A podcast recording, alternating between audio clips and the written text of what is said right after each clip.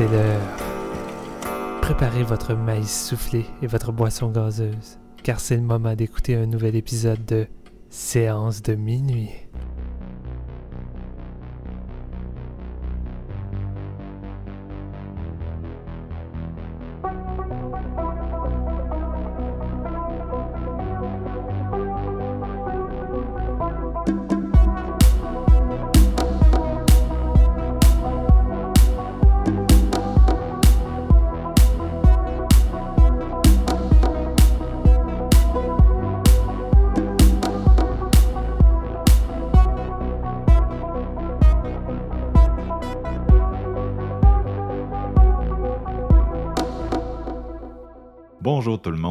À ce nouvel épisode de Séance de minuit. Mon nom est Marc-Antoine Labonté et aujourd'hui, on a un double feature.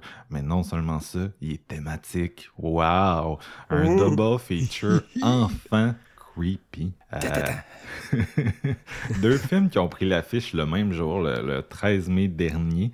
Et le plus drôle, euh, si vous suivez un peu les sorties cinéma, c'est qu'il y a aussi eu le, le dernier film de Céline Sciamma, la réalisatrice de Portrait de la jeune fille en feu. Le film s'appelle Petite Maman. Il est sorti le même jour. Et il traite aussi d'un récit à hauteur d'enfant. Donc, c'était vraiment la, fin de semaine des enfants au cinéma.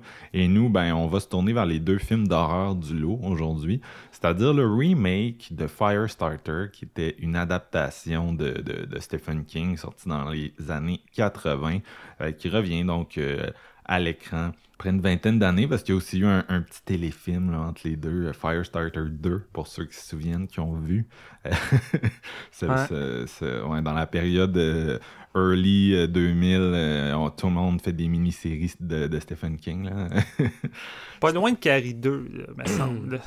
Euh, c'est sorti en même temps que Carrie euh, avec Angela Bettis, l'espèce de TV movie euh, rallongé. En même temps, en plus. Ben, la, même année, 2002. Ah, c'est drôle, c'est drôle. Ouais, ça a 20 ans.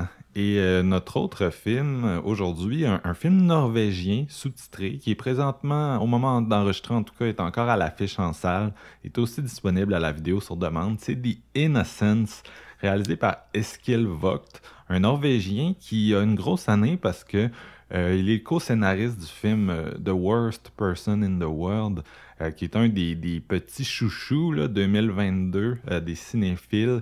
Et euh, il s'est retrouvé à la dernière cérémonie des Oscars là, dans la catégorie meilleur scénario pour sa peine. N'a pas gagné, là, mais c'est quand même une belle distinction. Donc, Ouais. donc c'est ça, Eskil, qui est plus connu comme le co-scénariste de Joachim Trier, Trier, qui est aussi un cinéaste norvégien à succès. Mais euh, c'est sa deuxième réalisation. Là, en 2014, il avait fait le film Blind, toujours inédit ici.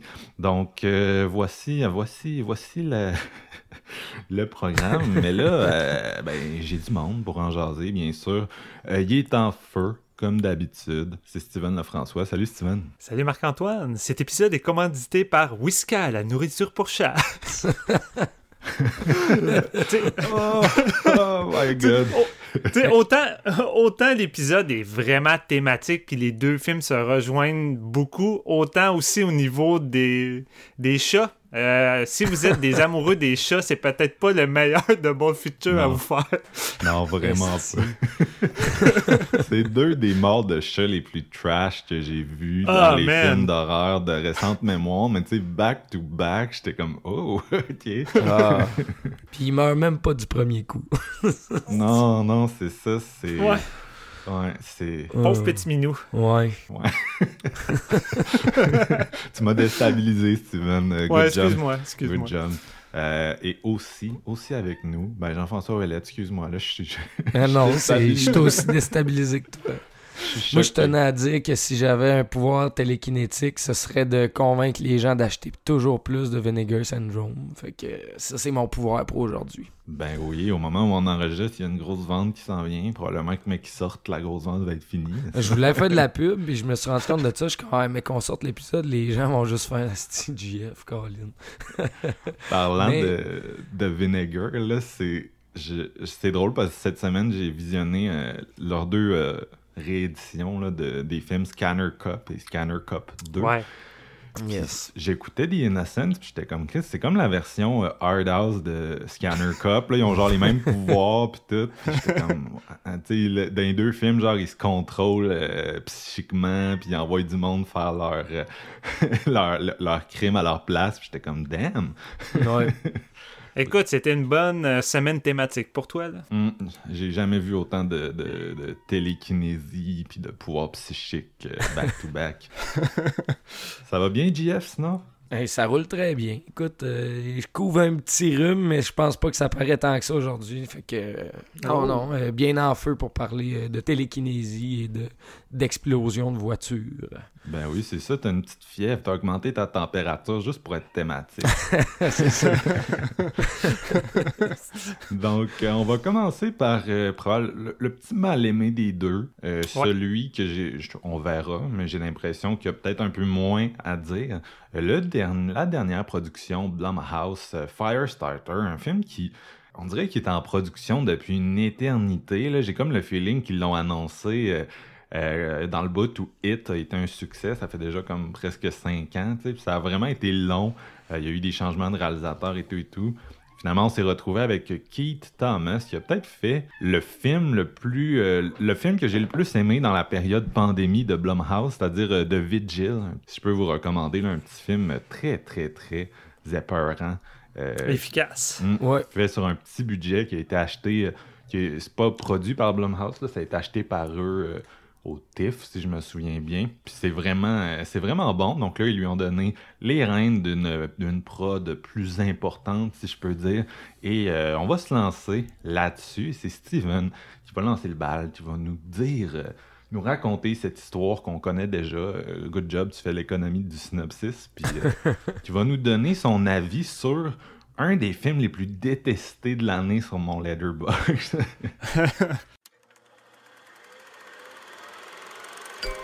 Daddy, What's going on, sweetie? something feels weird. Something's changing. You remember the tools we talked about? Pencil, desk, paper, shoes. You're weird. Everything okay, Charlie? It happened again. What happened? The bad thing. If you ever start to lose control, what do you do? It didn't work. She's not a robot, Andy. She's a little girl. With little girl emotions, which are wildly unpredictable. Charlie? She just has to shove it down and keep it hidden. Our responsibility is getting her ready. Our responsibility is to protect her. Charlie? If they catch her, they're gonna put her in a cage. Charlie? They're gonna run tests on her for the rest of her life. We'll never see her again. If who catches me? On y va avec Firestarter, également appelé au Québec Charlie, réalisé par euh, Keith Thomas, réalisateur de Vigile, comme disait Marc-Antoine. Bon petit film. C'est écrit par Scott Teams, euh, scénariste de Halloween Kills, et prochainement Insidious 5, et prochainement Exorcist de David Gordon. le, le nouveau, euh, le nouveau script de Blumhouse, en gros. là. Ouais, le nouveau Gary de Berman. Euh, ok, je m'excuse, c'était c'était gratuit. là. Et ça met en vedette Zac Efron dans le rôle euh, du papa, euh, Ryan Kira Armstrong dans le rôle de la petite Charlie, Sidney Lehman dans le rôle de Vicky, la femme de Andy. Et euh, on retrouve également Michael Griggy. Je J'étais pas certain comment le prononcer dans le rôle de Rainbird. Euh, on l'a vu entre autres dans euh, Blood Quantum récemment, qui, était vraiment bon là-dedans. Et en gros, c'est pas mal ça. On n'a pas vraiment une grosse distribution au niveau du, film. C'est assez limité au niveau des personnages. Et on suit l'histoire de Andy et Vicky, un jeune couple qui se connaissent depuis des années et qui ont découvert assez jeunes qu'ils avaient des pouvoirs spéciaux télékinésiques. Et euh, ils ont décidé plus jeunes, euh, dans le temps du collège, de participer à une espèce de d'étude gouvernementale euh, avec des expériences pour les aider à mieux contrôler euh, leur pouvoir. Évidemment, c'était une facette, c'était une façon d'essayer de les exploiter, de les enfermer. Ça va mal tourner et euh, le couple va finir par s'enfuir. Et euh, au courant des, de plusieurs années, ben, le couple euh, n'a cessé de s'enfuir en essayant de se cacher, n'utilisant jamais Internet ou des cellulaires. Et ils sont également parents d'une jeune petite fille du nom de Charlie qui, dès l'âge de bébé, euh, ben, dès l'âge de bébé, ça se dit pas ça. Dès l'âge. dès son jeune âge, quand, elle était bébé, euh, elle était capable de, de- de causer des incendies. Fait qu'elle a le pouvoir de la pyrotechnie. Pyrotechnésie, comment on dit ça, Marc? Pyrokinésie. Pyrokinésie, c'est ça. Parce que le, le pouvoir de la pyrotechnie, c'est plus les techs euh, qui ont travaillé sur ce film-là. ouais, non, exactement. Euh, fait que, au courant des dix années qui vont s'en suivre, les parents vont essayer d'apprendre à Charlie à contrôler ses émotions parce que dès qu'elle devient instable, bien évidemment, le feu se manifeste et commence à brûler un peu euh, tout euh, dans son entourage. Et à l'école, bien évidemment, ça devient difficile avec euh, les autres enfants qui finissent par la harceler, les difficultés à la maison, de ne pas pouvoir sortir. Il y a vraiment beaucoup d'enjeux qui sont devant la, petite Charlie. Et après un accident à l'école, euh, euh, le fameux groupe gouvernemental va réussir à retracer la trace de cette petite famille-là et ils veulent euh, kidnapper la jeune Charlie pour l'exploiter et l'utiliser comme une espèce de bombe nucléaire de feu. Mais évidemment, Andy euh, va pas laisser ça se dérouler. Il va utiliser ses pouvoirs et s'enfuir avec sa petite Charlie pour tenter de survivre euh, au travers du, du- Je sais pas moi, en se promenant partout, puis le gouvernement lui court après. En gros, en gros ils l'ont déjà remaké puis ils ont appelé ça Logan. Genre. Ouais, ouais, que c'est pas fou dit comme ça. Euh, écoute, euh, moi en partant, euh, j'ai pas lu le livre, je peux pas faire de comparaison. Je sais que la première adaptation qu'il y avait eu de Mark L. Lester avec la jeune Drew Barrymore était plutôt pas tant bien reçue parce que c'était plus ou moins fidèle euh, au roman. Et moi personnellement, c'est un film que j'ai vu à quelques reprises dans ma jeunesse, mais qui me laissait un peu euh, indifférent, dans le sens que c'est un peu dull. Euh, Il y a des bons éléments. La jeune Drew Barrymore est quand même bonne. Euh, Il y a une couple de scènes de pyrotechnique qui sont vraiment, euh, vraiment hot, notamment dans le climat final que euh, Drew Barrymore devient infernale. là. Elle fait tout péter avec des boules de, des boules Ouais. de feu. Ben, c'est ça qu'on se souvient de ce film-là, c'est le feu. Oui, c'est le feu. C'est le feu parce que en tant que, que, que structure et histoire et développement de personnage, c'est un peu dull. Euh, mais tu sais, le film essaie, étant soit peu pareil, de développer tout ça. Tu sais, les enjeux avec le gouvernement et la relation père-fille, même si c'est pas euh, tant excitant. Et là, ben, ce- cette nouvelle mouture qui suit quand même pas mal euh, la même structure que le, film précédent, lui s'est dit écoutez, le monde s'est emmerdé avec le film précédent, puis tout ce qui se rappelle, c'est les scènes de feu. Qu'est-ce qu'on fait? On va juste faire une succession de scènes de feu, puis on va encore plus se crisser de l'histoire cette fois-ci. c'est c'est pas mal ça, étant soit peu. Le- cette nouvelle version-là semble aucunement intéressée à rien développer. C'est le néant d'un point de vue scénaristique. là. ça me faisait débosser à quel point que tout est en surface, autant en, termes d'enjeux dramatiques que les, les vilains du film, entre guillemets, le gouvernement qui ici sont, sont man. C'est le typique euh, gouvernement méchant qui veulent prioriser euh, leur euh, expérience avec une petite fille qui a des dons. Tout ce qu'on a vu des dernières années avec les films de super-héros, les X-Men et tout ça, le film apporte absolument rien de nouveau. Et euh, comme toi, Marc-Antoine, j'étais prêt à voir la pire marre de l'année parce que quoi, moyenne de 1.9 sur 5 sur Letterboxd, euh, Ouais. tout le monde déteste, tout le monde en parle comme le pire film d'horreur de l'année. Et je vais être honnête, euh, c'est effectivement mauvais, mais pire film d'horreur de l'année, non. Euh, malgré que j'avais une certaine indifférence à l'écouter, ça s'écoutait comme ça s'écoutait de Prodigy pour ma part, là, dans le sens que Ouais. C'est pas super bon, mais je m'emmerdais pas plus qu'il fallait. Tu sais, c'est 90 minutes, t'as une scène de feu aux 5 minutes, ce qui fait en sorte que le rythme est relativement là. Ma plus grande surprise, en fait, euh, puis je pense que c'est une des grosses qualités, moi, je vais donner au film, je m'attendais à ce que le feu soit entièrement euh, généré à- en, CGI puis qui n'est pas vraiment d'effets pratiques. Et étonnamment, pratiquement toutes les séquences de feu, à part euh, quelques petits moments, euh, ben, ils utilisent des vrais effets de pyrotechnie. Et chapeau, je vais leur donner l'effort d'avoir euh, voulu faire ça avec celui-ci, surtout que c'était une des forces euh, du film précédent. Fait qu'il y a vraiment des bonnes séquences euh, de feu, notamment quand la famille va se faire attaquer par un des, sbires du gouvernement dans la maison. Il y a une couple de trucs qui va euh, brûler puis voler un peu partout. Puis les effets tiennent quand même bien la route. Fait que de, ce point de vue-là, j'ai quand même bien apprécié. Puis j'ai bien apprécié Zac Efron dans le rôle du père ici. Je trouvais sa performance relativement euh, bonne. Tu sais, je veux pas, je veux pas aller euh, plus qu'il faut parce que dans le sens, les personnages sont tellement mal écrits. Le, le scénario là-dedans, c'est une catastrophe pour ma part. Le Scott Teams, comme je disais.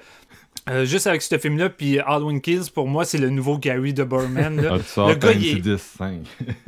Ouais, c'est ça. Le gars il est incapable d'installer des enjeux dramatiques ou des dialogues qui arrivent à, qui arrivent à inciter tant soit peu des émotions chez le spectateur. Fait que d'un point de vue émotionnel, calisse que le film marche pas. Mais les quelques moments étant- qui, qui, qui marchent un petit peu, c'est les moments un peu père-fille euh, entre Zach et euh, la jeune Charlie. Ça, ça sonne relativement pas si mal, mais pour moi, le reste, c'est tellement de la, tellement de la bullshit. Dès qu'on essaie de développer, à un moment donné, t'as une longue séquence dans un genre de motel ou dans une place de, de résidence, puis t'as- Comment il s'appelle? C'est Brian Cox? Non, c'est pas Brian Cox, c'est euh, Ra- Kurtzwood Smith.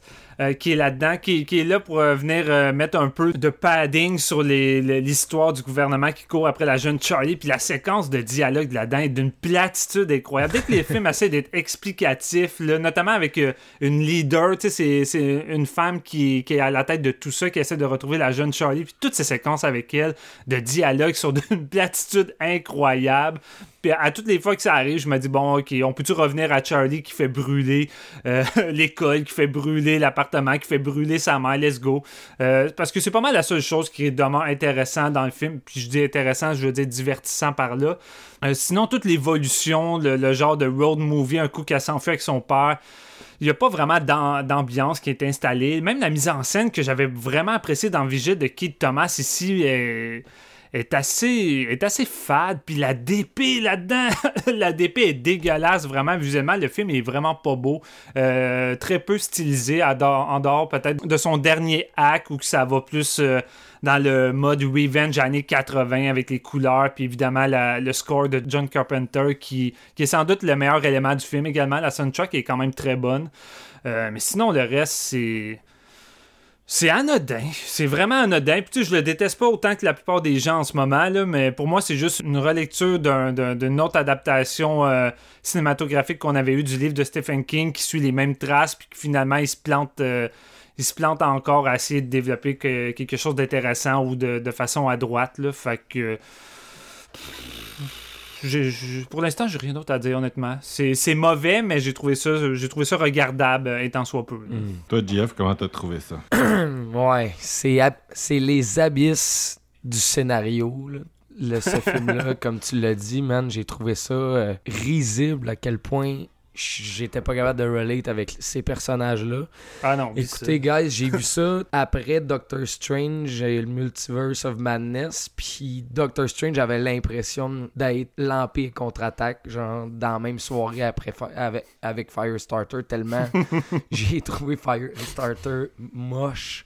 Puis tu sais, c'est pas le pire film de l'année. Tu l'as vraiment bien dit, Steven. C'est juste plate à mort. Genre, c'est le 95 minutes le plus long que j'ai eu cette année. Le, me- le meilleur personnage de ce film-là, c'est la soundtrack de Carpenter. Honnêtement, il- même Ouais. devant les, pires scènes, il est capable de faire de quoi qui se tient parce que le gars, c'est juste un génie de la musique. Il le fait depuis les années 70, je veux dire. Ça sera pas un petit film de Blumhouse qui va faire changer ça. Il est capable de se présenter à chaque présence. Il sort de quoi de vraiment cool. On dirait qu'il y a comme des millions d'idées de mélodies qui sonnent creepy années 80. En tout cas, je sais pas trop. Il fait juste faire sa job comme un chef tout le temps, tu sais. Il essaie de donner du rythme Ben, au film. S'il y avait pas. Moi, j'ai sorti de la salle, j'ai dit à mes chums, j'ai dit si Carpenter n'était pas sur le projet, ce serait vraiment un hostie de navet. Là. Ce serait le film que je veux plus jamais revoir. Mais somme toute, une chance que la, la- la relation entre Zac Efron puis Ryan Kira est, est bonne. Je veux dire, ils font ce qu'ils peuvent avec, euh, avec, Avec la matière. ont, leur- Ouais, c'est ça, exact. Ils ils sont quand même capables d'élever leur jeu d'un cran pour faire en sorte que les scènes se tiennent en tant que telles. Mais c'est d'une platitude là, abyssale. Ça n'a pas de maudit bon sens. Il y a, il y a quelques scènes le fun ici et là, justement, comme tu disais, av- avec euh, les, les- les- scènes de feu, de pyrotechnie. C'est relativement bien dirigé, mais c'est tellement juste long d'en arriver là à chaque fois parce que l'exposition est tellement énorme. c'est malade. En tout cas, il devrait montrer ça à l'école pour dire ça. C'est la meilleure façon de faire un film plate, c'est d'écrire ses personnages comme ça, d'écrire ses scènes comme ça, des dialogues comme ça. C'est tout l'exemple d'un film que tu veux pas revoir. Euh, mais reste que côté euh, direction, c'est pas, euh, c'est pas totalement dénué de sens. Là. Je pense qu'il y, a des- il y a des scènes qui amènent quand même un peu de, un peu de suspense, tout ça. La, la scène finale, euh, je pense que ça réussit à élever un petit peu, euh, la- à lever la chaleur. Hey man, je m'en- viens avec des jokes aussi proches que le scénario. ça n'a pas, pas d'allure. On va t'appeler pour la suite. c'est ça, je, je m'en viens le nouveau, le nouveau scénariste de Blumhouse. Les gars, j'en ai plein des affaires de même à vous écrire. tu vas avoir un message privé sur Twitter, mais qu'on publie. là. C'est c'est Ouais, c'est Jason. Ouais, c'est ça. Hey, Hey, JF, on- je vais te- je vais te flyer à LA. Ah non, mais c'est ça. c'est- Écoute, j'ai pas aimé ça. J'ai vraiment pas aimé ça. La, la scène, quand ils vont voir euh, le vieux pour essayer de se sauver des, des autorités, tout ça. et moi, je l'ai vu en VF, là, puis il y a comme un des calls qui font vraiment comme. Ça sonne comme des jokes, mais c'est juste la VF qui est pas bonne, tu sais. Puis ça m'a mis, ça, m'a mis dans une ambiance un petit peu comédie que j'étais comme, Ah, c'est vraiment bon ça, mais je pense pas que c'est les, euh, je pense pas que c'est l'effet désiré en anglais. là. Puis ça sonne sûrement pas de même.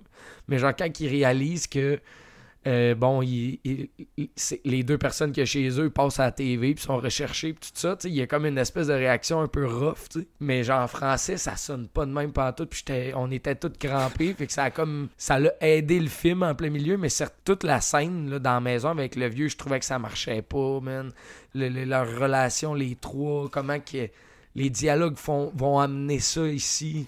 Je sais pas, man. Ça, Même, euh, même en anglais, je peux te le confirmer, ça, ça fonctionne pas. Puis c'était, j'ai pas pensé à Logan, mais maintenant que Marc en parle, Chris que c'est Ben la oui. même style d'affaire Ah parce oui. que tu sais, cette scène-là, ça essaie d'être la même affaire quand Logan se cache dans- chez la petite famille, il va se lier d'amitié, puis là, il va arriver une tragédie, puis ça fonctionne, tu sais, d'un point de vue dramatique. Puis ici, il essaie de, de te rajouter des éléments de drame, justement, Ah, avec ça le vieux puis sa femme pas, et tout. Mais Chris, qu'il n'y a rien qui fonctionne dans cette séquence-là. là. La première grosse claque, moi, que j'ai eue, c'est vraiment quand Vicky meurt. J'étais comme. Tu sais, je- veux dire, je pense pas que c'est un spoil pour les gens qui connaissent cette histoire-là, là, mais je veux dire, euh, au moment où ils vont devoir partir, euh, voyons, Andy puis euh, Charlie, c'est comme si, genre, il y avait comme. Je sais pas, ils ont, ils ont oublié quelque chose à quelque part. Oh, ok, on, on part, mais genre. Ta femme vient puis ta mère vient de mourir puis on dirait qu'ils en font pas plus. Ils sont pas capables de créer du drame. C'est juste ça, c'est juste ça, mais c'est tellement gros. Fait que là, il y a plus rien qui vient après ça que tu peux y, tu peux y croire parce que il y a rien de réaction humaine qui fait du sens avec ces personnages-là, tu sais. Fait que non, j'étais un petit peu en crise à partir de ce moment-là. Puis comme je vous dis, ce qui m'a tenu en haleine, c'est pas mal juste la soundtrack de Carpenter. Fait que au final, c'est pas le pire film de l'année, mais c'est le plus plate, je pense que oui. Il y a pas grand-chose pour lui, ce petit Firestarter-là, aujourd'hui. Euh, ben moi, je, je vais être le plus positif de nous trois, je pense. Euh, j'ai- vu, vu ce film-là euh, avec aucune attente, justement. là. Sincèrement, je pense pas qu'on l'aurait fait si à la base, on n'avait pas eu l'objectif de faire un, un, un double feature des deux films euh, avec euh, Danny euh, qui est venu quelques fois dans l'épisode dernièrement. Puis Ouais. on était comme primé de ça. Finalement, il a pas pu venir. Fait que je me suis dit, bah, j'ai dit au gars, bah, on va recycler. euh, va recycler l'épisode parce que moi et Jeff, on l'avait déjà vu à ce moment-là. Puis on était comme, ah, c'est pas vrai qu'on l'a vu pour rien. Euh, puis on va, on va parler de The Innocence aussi parce que ben, je spoil un peu mon avis, I guess, mais j'ai hâte, j'ai hâte de parler de The Innocence. Ouais, moi Euh, aussi. Mais euh, c'est ça, fait que Firestarter, j'étais allé avec la mort dans l'âme, comme Steven a dit, tu sais. Le gars d'Halloween Kills. Euh, La bande-annonce, je, trouvais que la bande-annonce me rappelait plus les produits Blumhouse dernièrement qui sont euh, straight to Amazon Prime, là, mais qui ont comme. Ils- Tu sais, c'est des films genre no budget, là. C'est c'est vous juger qu'est-ce que- qu'est-ce qui sort sur Prime, là. Ils ont pratiquement rien pour faire les films, là. C'est genre en dessous d'un budget de film québécois, là. C'est c'est vraiment pas grand-chose. Puis c'était ça le vibe que Firestarter m'envoyait, alors que c'est censé être une de leurs grosses euh, sorties, tu sais. C'est un, un des... C'était pas mal leur premier gros cette année, je pense. Là. Ils ont, euh, le mois prochain, ils ont The Black Phone de Scott Derrickson, mais tu sais, c'était pas mal les deux gros qui advertisaient euh, chez Blumhouse. Puis j'étais comme, damn, ça, ça me parle pas, ce film-là, ça me parle juste pas. Et euh, c'est ça, là, j'ai vu les, les premiers reviews rentrer sur Letterboxd. Pratiquement tout le monde que je suis, c'est genre 1, 1.5, 0.5. J'étais comme, aïe, aïe, tu sais, ça donne tellement pas le goût. Fait que c'est ça, je me suis assis la mort dans l'âme, puis euh, je sais pas si c'est ça, mais moi personnellement, j'ai trouvé ça, j'ai trouvé ça sympathique comme film. J'ai l'impression qu'il y a quelque chose qu'on oublie dans notre discours autour de Firestarter, puis c'est que Stephen King, des fois, il est un peu overrated, puis il y a certains de ses, de ses projets qui sont plus mineurs que d'autres, et Firestarter, là, hostie que ça a l'air d'un film qu'il a fait dans sa période alcool coke euh, pour payer son alcool coke, tu sais, ça, ben un, un, un- un- j'ai dit un film, là, mais un, Le livre. un, un Le livre. livre.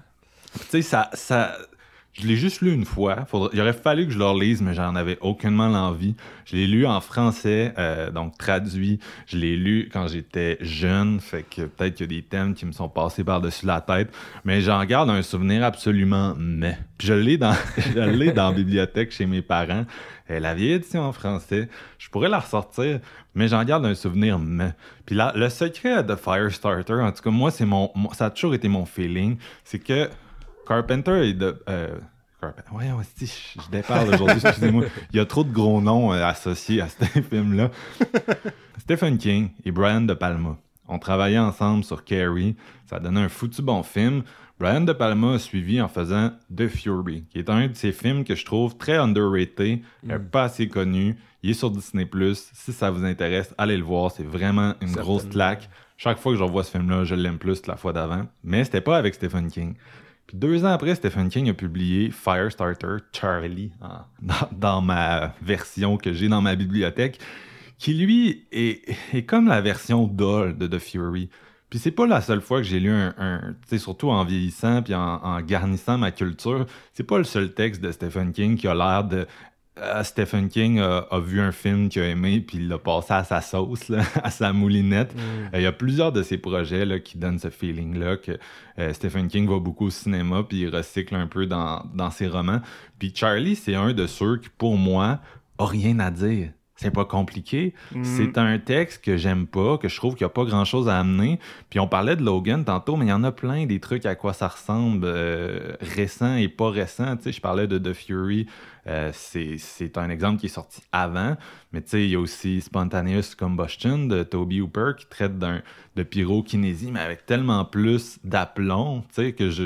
C'est un petit film oublié puis un peu négligé, mais je vous le recommande beaucoup.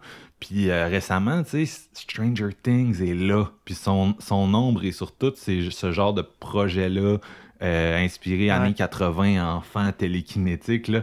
Tu vis dans l'ombre de, de Stranger Things. Puis même euh, à Fantasia, on avait vu un film qui s'appelait Freaks, qui joue aussi Ouais, avec vrai. le même genre de, de scénario. Fait que c'est vraiment pas une histoire qui est particulièrement originale. Puis tu sais, des fois, c'est comme, bon, remets-toi dans le contexte, là, dans les années 80, Stephen King, c'était original, puis là, c'est les, les copies que tu compares à l'original. Non! Il y avait, y avait pas tant de bonnes idées euh, dans, dans, dans Charlie, selon moi, dans Firestarter. Puis c'est ça, le vrai problème. Le problème, c'est que tu fais une adaptation de ce film-là, puis tout ce que ça a de spécial, c'est un enfant qui crise des affaires en feu. Puis euh, oui, tu peux essayer de, de pousser cet angle-là sur euh, la, colère. Oui, tu aurais pu dénaturer le texte de base parce que c'est pas mal la seule façon, selon moi, de faire un film intéressant avec ça. On va en reparler avec The Innocents qui joue avec beaucoup de thèmes semblables. Mais c'est ça, c'est juste, c'est juste pas une histoire intéressante, tout simplement. C'est une histoire qui est tellement template que quand tu l'écoutes, j'ai le feeling qu'elle peut juste être dull. Mais bon, c'est peut-être juste moi que après deux films, un roman. Euh, à un moment donné, t'es comme Chris, euh, ça va-tu un jour ou ça lèvera jamais Firestarter. Bref, ils ont fait un film avec ça, puis moi, le film, je le trouve correct dans la mesure où l'histoire de base est juste trop.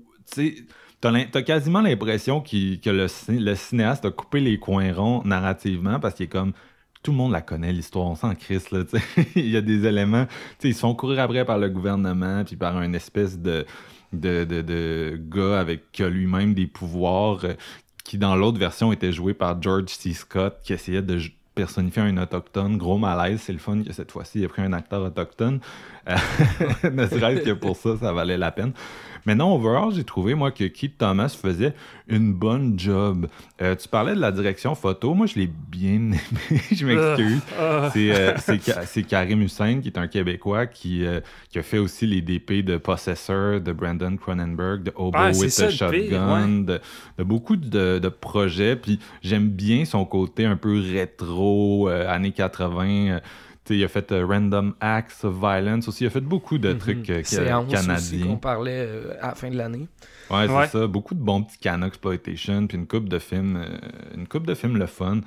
Euh, fait que moi j'ai bien aimé ce qu'il amène ici. C'est sûr qu'il y a une patine un peu grise dans la première partie, comme tu disais, Steven, qui peut un peu contribuer au côté. euh, au- Il y a un côté un petit peu lénifiant à ce film-là où je sais. Je sais pas comment dire, je, suis vraiment ambigu. Tu sais, j'ai pas aimé ça. C'est vraiment juste que personne aime ça. Fait que je sens le besoin de le défendre un peu. Mais overall, c'est parce que j'ai trouvé que tous les acteurs étaient super bien dirigés. Moi, j'ai bien aimé qu'est-ce qu'ils font là-dedans. La- toute la- le- le- tout ce qui entoure l'espèce de confrontation euh, dans le premier tiers, I guess, avec la mère, le méchant, la fille qui arrive. J'ai vraiment trouvé que c'était bien joué, puis ça m'a vraiment euh, affecté. J'ai trouvé que Zac, Efron là-dedans est, très bon. Tu, vois qu'il prend, tu vois qu'il prend le rôle au sérieux, puis j'y ai cru. J'ai cru à tout ce monde-là. Je les ai trouvés sympathiques. Je les ai, les ai bien aimés dans une certaine mesure. Mais c'est ça, j'ai vraiment le feeling que d'un autre côté, c'est une histoire qui est tellement. euh, on dirait qu'elle se démarque tellement pas que c'est ça qui m'a donné l'impression que c'était un film qui fonctionnait sur des rails. Mais overall, tu sais, j'ai eu le même feeling que quand t'écoutes un, un petit slasher de la semaine, puis que c'est comme, ah, c'est sympathique, mais ça apporte rien, tu sais, au moulin, tu sais, en termes de réalisation, ou de, tu sais, ça carbure un petit peu à la nostalgie. Ben, c'est ça le feeling que j'ai eu Firestarter, tu sais, ça carbure à nostalgie, ça raconte une histoire que t'es semi-intéressé, mais j'ai quand même trouvé que c'est ça, on dirige bien les acteurs, la soundtrack de John est magnifique, celle de Halloween Kills m'avait laissé un petit peu indifférent, après celle d'Halloween euh, 2018 là, qui m'avait euh, mis sur le cul. Euh, celle de Firestarter, là, je suis rentré chez nous puis je l'ai mis sur Spotify. Là, tu sais. c'était, c'était ça mon réflexe parce que j'ai vraiment aimé qu'est-ce qu'il fait là-dedans. C'est un film que techniquement, moi j'ai bien aimé. Euh, quand la petite fille s'en va dans les toilettes puis que la porte Ouais. explose, la façon que c'est filmé, j'ai vraiment trippé. J'ai trouvé que c'était un, un- il donne un, un côté, euh, un côté plus, euh, je sais pas, réaliste, naturel à tout ça. Euh, puis moi, c'est c'est quand même venu, euh, c'est quand même venu me chercher. Là, Tu sais, j'ai- j'aimais ça. Euh, je trouvais ça. Tu sais, j'ai suivi l'histoire, puis c'est clair que tout ce qui est euh, exposition, euh, qui a l'air de vouloir cramer en quoi 90 minutes, euh, qu'est-ce qu'il y a dans le livre, tu sais, il y a des bouts que t'es comme, je sais pas, mais en même temps, je trouve que Kate Thomas évite un peu les écueils que ça aurait pu avoir. Tu as vraiment l'impression que justement, il essaye de condenser qu'est-ce qu'il y a, puis de pas aller trop loin, de pas ouvrir des portes qu'il pourra pas fermer parce que c'est un film de 90 minutes. tu sais.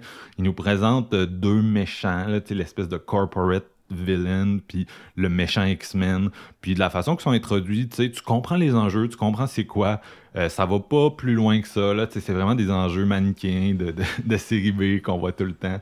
Puis ils vont aller exploiter ça, euh, puis ils vont emmener ça vers une finale que moi j'ai trouvé vraiment le fun. Encore là, tu sais, probablement guidé par la, la musique puis l'acting, mais euh, j'ai trouvé ça le fun. Fait que c'est ça, c'est un film que je suis vraiment pas pressé de le revoir, mais le, le, le mélange de tout ça, de bons effets spéciaux, de musique, de bon acting, tu sais, je com- I guess que je comprends que c'est un film qui aurait probablement été mieux d'être vendu à, à Prime, justement. là. Sors ça sur Prime, puis le monde serait moins, je pense, fâché. Ben, il est sorti sur Peacock aux États-Unis, c'est ça?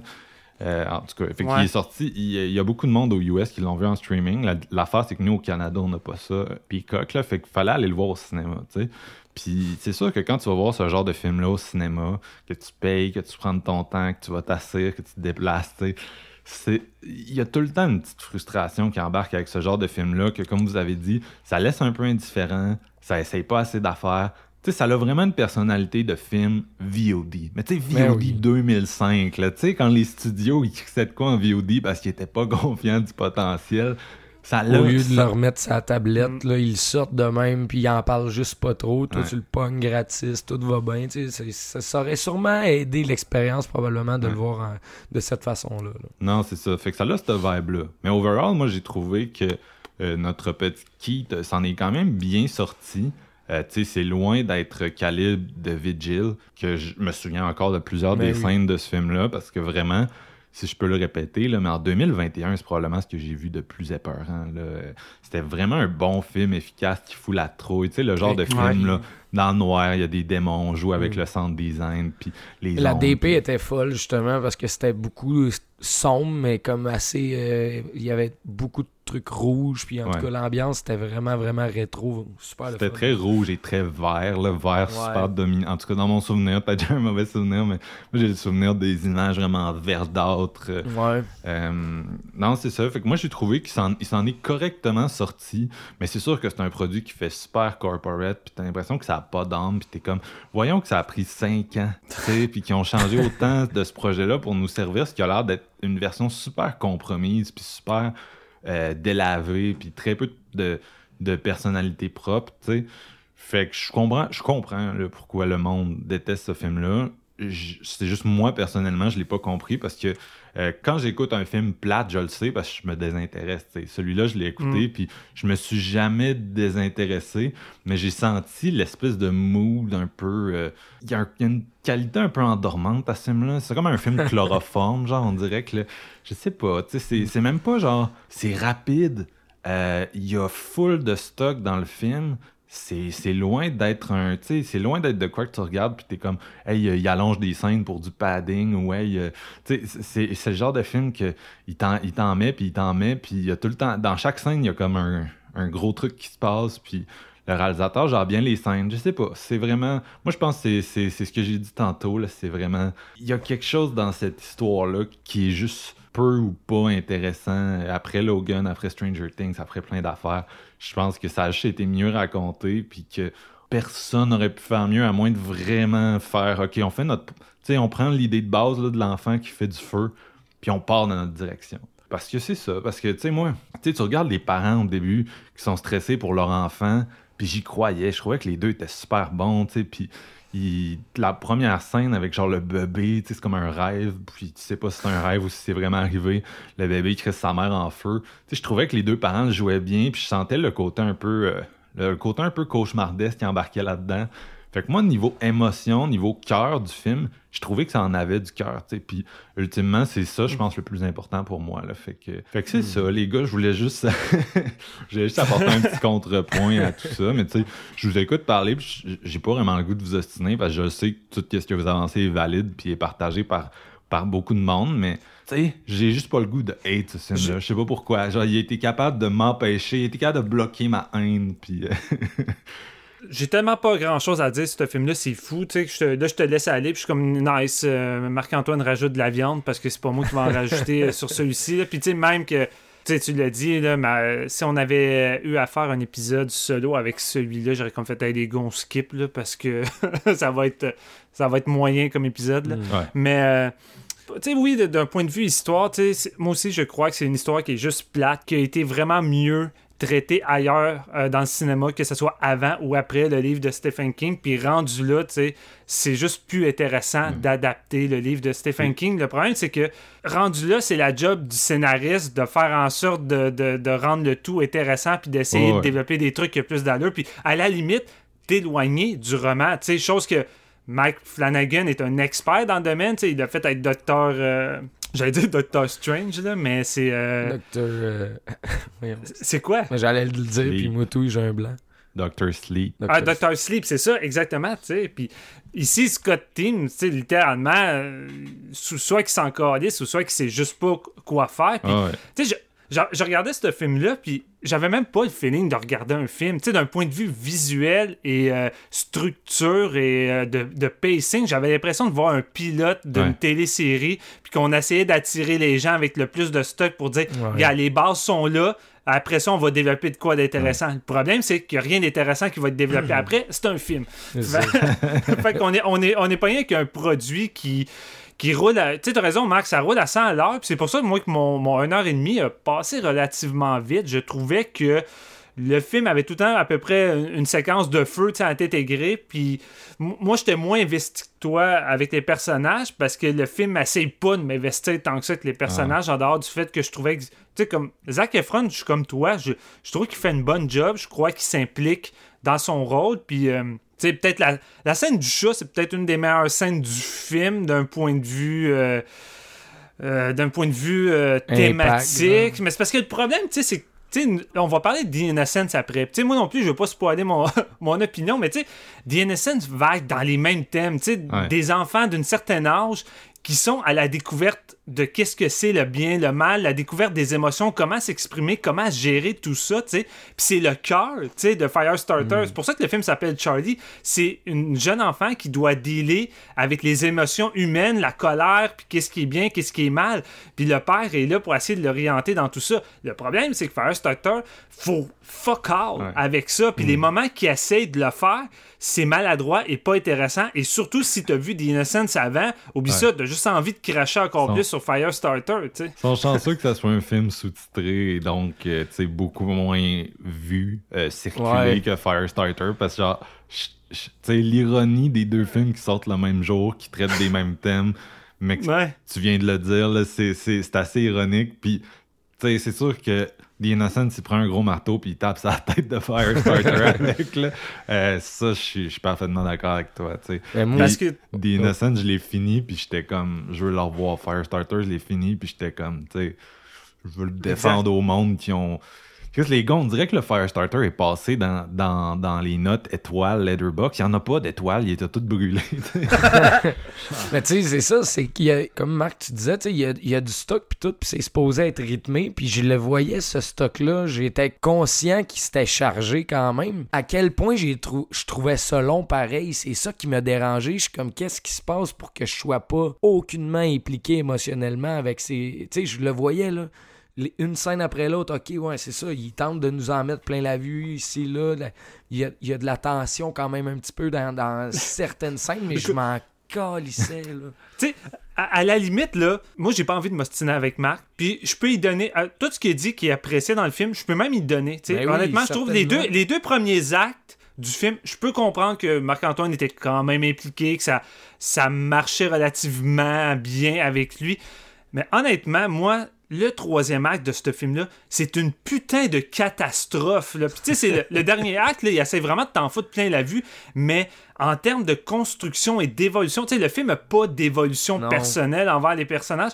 La partie où le père se fait kidnapper par la- le gouvernement, puis là, la petite fille est dans le bois qui doit se débrouiller, puis à partir de là, tu sais, elle apprend à gérer ses pouvoirs, puis à être badass, puis tu sais, à, à- à- à gérer ses émotions, puis comment contrôler le feu. Tu sais, elle est tout seule, puis là, tout d'un coup, tu sais, elle est capable de faire ça, puis elle apprend ça dans le bois avec un petit montage pseudo années 80 pour lui donner la vibe, tu sais, puis j'étais comme, man, j'y crois tellement pas, tu sais, c'est pas le même personnage que je suis depuis, euh, depuis 40 minutes, j'y crois tellement pas, puis là, après ça, elle s'en va dans la corporation pour sauver son père, puis là, tu sais, tous les enjeux qu'ils qu'ils essaient d'établir avec leur corporation, tout ça, elle arrive face à face, son père attaché, avec la grande leader, petit dialogue de deux minutes qui, est- qui élabore rien, elle crisse le feu à tout, plus rien d'important, c'est vraiment, il s'en calisse, puis c'est comme, on va te mettre du feu euh, en plein visage, c'est comme, ok, ab- nice. Apprécier, apprécier la ride Beyond the Black Rainbow. C'est tout ce que j'ai à dire. Excuse-moi, Jeff. Non, non, mais, tu sais, mettons, ça culmine sur. Elle va partir avec l'autre dude, puis je comprends pas. Genre, ça finit sur de quoi qui me rend tellement en tabarnak, je comprends pas la décision des personnages. Non, mais ça, c'est encore pire. Ce personnage-là qui se fait appeler Winbird, tu sais, qui travaille pour le, le gouvernement puis qui possède un peu les mêmes dons que Ouais, les ouais. personnes qui suivent. C'est quelqu'un qui. un autre qui qui- testé, whatever. Non, ben c'est ça, tu sais, qui vient du même milieu, puis là, il décide de, su- de, de, de poursuivre avec la corporation. Tu sais, quoi, peut-être qu'ils Mm. ont promis quelque chose. On sait pas, puis on s'en calisse rendu là. Mais tu sais, on te présente ce personnage-là un peu de façon iconique.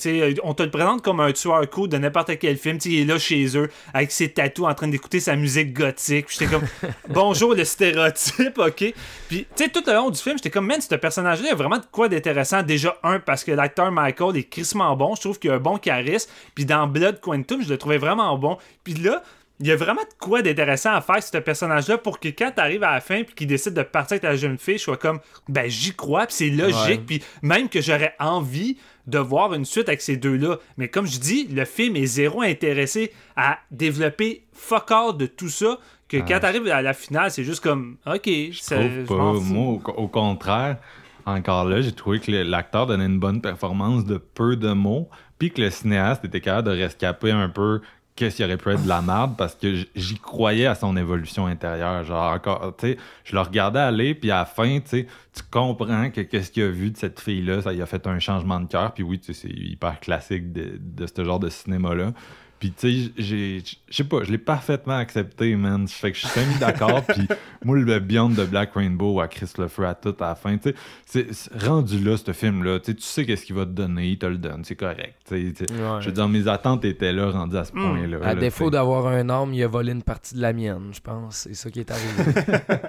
Mais non, tu sais, c'est sûr que genre toutes les scènes pratiquement font écho à quelque chose de The Innocent, puis euh, c'est pas mal tout le temps meilleur dans The Innocent. Tu sais, ne serait-ce que la scène où elle entend les pensées d'une femme qui peut plus s'exprimer, qui est alitée, genre, puis là, ça fait un peu écho à ce qu'ils vont faire avec l'enfant autiste dans The Innocent, puis là, t'es comme, oh mon dieu, c'est tellement plus genre, c'est beaucoup plus formulaïque. Mais c'est ça, on est tous d'accord, Scott Teams ne sait pas écrire, c'est lui qui a pensé à Evil Dies Tonight, je crois.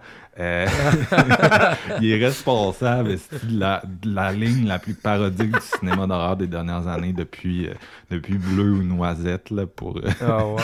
Steven et moi en tout cas. Mais euh, c'est- pas un bon scénario. C'est le genre de gars que tu sais, t'as l'impression qu'il a appris à écrire le cinéma avec euh, avec euh, les livres, là, tu sais, sur euh, les livres. Cette euh, particularité d'une bonne histoire de cinéma, ou je sais pas trop. Tu sais, il il y, a aucune personnalité dans ce qu'il fait. C'est hyper industriel. Tu t'as pas l'impression qu'il y a une vision, quelque chose à apporter. Mais je trouve que le cinéaste, oui, que les acteurs, oui, puis qu'ils réussissent à rescaper en partie quelque chose qui aurait pu être le nouveau Halloween Kills. Mais ça, ça a l'air, c'est vraiment juste moi, fait que je... Attends, I attends, attends. là, puis... tu me donnes envie de te poser la question est-ce que tu préfères Firestarter à Halloween Kills? Ben oui, c'est ça. Je veux dire, c'était pas clair quand j'en parlais. Je veux dire, Halloween Kills, j'ai juste passé une demi-heure à chier dessus dans l'épisode. Ouais. Je- j'essaie juste, de Ouais. le- j'essaie juste de le sortir de vos griffes serrer. Ben écoute, j'ai pas été, euh, tu sais, je l'ai pas, euh, j'ai pas été intense. J'ai donné ce qu'il y avait à donner, puis tu sais, j'écoutais le film, puis j'étais pas en tabarnak, tu sais, j'étais juste comme indifférent, je l'écoutais, puis c'était Ouais. bien correct, tu sais, puis rendu là, c'est pour ça que pour moi, c'est pas, c'est pas le pire film de l'année, mais en même temps, je peux comprendre pourquoi les, les gens, Ouais. vont voir ça au cinéma. Parce que j'ai plus de fun à bâcher un film que je donne 0.5 ou 1 sur 5 que genre avoir rien à dire sur Ouais. un 2 sur 5, là, tu comprends? Oh, c'est- un film de l'indifférence. Fait que, I guess qu'à moins que vous ayez quelque chose à ajouter, on peut, on peut On va parler de. The Innocents après. Ouais. Ouais, c'est on va skipper, je pense. Ouais, ben, tu sais, on, a, on a fait un peu de millage là-dessus. Euh, voici, voici notre opinion de Firestarter. Voici ce qui arrive quand on n'a rien à dire sur un film à séance de minuit. Euh, d'hab- D'habitude, on fait juste euh, pas les faire. Pour cette Ben, raison-là. Halloween Ends, si c'est Scott Teams qui l'écrit, je vais quand même être là pour le défendre, oui. Ben, c'est Scott Teams qui l'écrit. Ah non, non, c'est Scott. Ben, J'ai pas l'impression, oui. Non, il est pas, il est pas crédité sur Letterboxd. Fait que euh, il y a des chances que pour Ouais. euh, Halloween End soit meilleur que Halloween Ça se pourrait Ouais, que le monde ait- ont réalisé qu'il- qu'on riait de sa, sa line euh, euh, voyons, euh, Halloween Ends Tonight. Halloween Ends Tonight, non. euh, Les gars, euh, ça a Evil l'air- ça a l'air dies difficile aujourd'hui. Ah, c'est Je te le jure, ils vont m'appeler pour avoir des idées. man.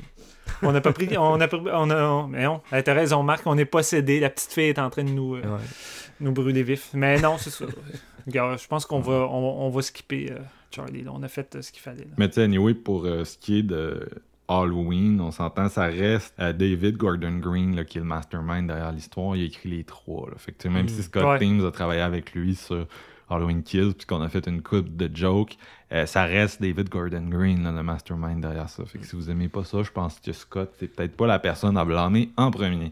Green, est Ben, c'est encore, encore drôle. Tu sais, Scott n'est pas là comme dans le premier volet. Le deuxième volet arrive, Scott il est là. Le film a une vibe complètement différente. Puis les dialogues tu sais, sont vraiment risibles. J'ai le feeling que Scott a une grosse. euh, Ouais, part dans les dialogues, rendu là, tu sais, euh, je veux dire, Gordon Green, il, il a décidé qu'il faisait une trilogie là-dessus. Il a-tu Ouais. laissé l'autre gars avec les rênes libres sur tout le projet? Tu sais, c'est lui Non, le cave, non, mais clairement. Puis, tu sais, je veux dire, on a parlé dans, dans l'épisode. Tu sais, j'ai- je je mets pas toute la faute sur Scott parce que tant qu'à moi, la mise en scène était autant. Ah. était autant. Quoi Quoi? Ah, Quoi? Ah, on, on- Mais il me semble qu'on en parlait également avec la mise en scène d'Halloween Kill. C'était même pas du même calibre que le premier. Puis que, non, c'est sûr.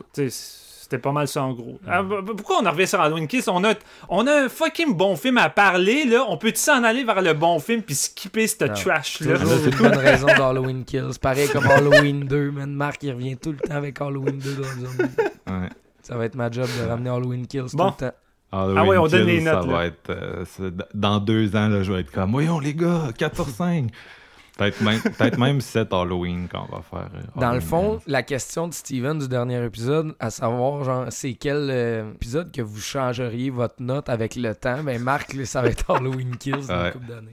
Ouais, tous mes regrets vont être là. Wow! Mais non, On hey, prend ça en note. Je me sens même pas mal. J'ai réécouté le vieil épisode d'Alien Covenant où Steven dit qu'il avait envie de vomir en sortant de la salle. Puis je suis comme, je suis comme, ah, j'ai plus besoin de me sentir mal de rien. Ouais, ben moi je me souviens que dans l'épisode, me semble, tu, tu disais que d'un point de vue horrifique, c'était le plus efficace de toute la franchise, si je me trompe pas. Ah, je le maintiens. Je le maintiens. Ah, ça n'a pas changé. Cinq ans après, je l'assume euh, totalement. Ouais. Mais, euh, mais, mais, mais bref, Steven, ta note sur 5, Firestarter. 1.5 sur 5. Euh, c'est c'est mauvais, mais c'est ça. Je pense pas que ça va être le- le- le- la, la pire marque de l'année non plus. JF, est-ce que tu suis là-dedans? Copier-coller. Moi, c'est un 2.5 sur 5. Oh shit! C'est un film Gé- Généreux, man. Ben, c'est même pas de la générosité, c'est vraiment, c'est vraiment, ça a été ça mon feeling, peu importe ce que les autres en disent. Euh, Mm. j'ai, vraiment apprécié beaucoup d'éléments. C'est juste pas un bon film, mais il y a beaucoup de choses, il y a beaucoup de choses qui marchaient dans le film un peu messy au niveau de l'écriture et du montage. Tu C'est, surtout la preuve que tu si t'as un mauvais scénario puis un monteur qui a l'air un peu chloroformé, ben, ça, Ouais. ça va être bien difficile de, de, de faire un bon film. là. Non, c'est clair. Bon, fait qu'on va passer au, au- au deuxième film de la journée. On a fait euh, pas mal de foreshadowing, vous le savez, on est excités, on a aimé ça. Euh, mais c'est JF qui est resté silencieux, qui va euh, le présenter et donner le synopsis. Yes. Fait que, fait que, fait que, vas-y.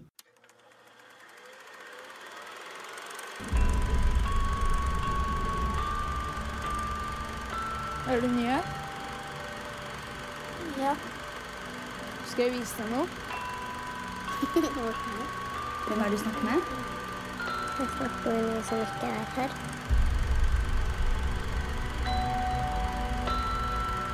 Hold den nå.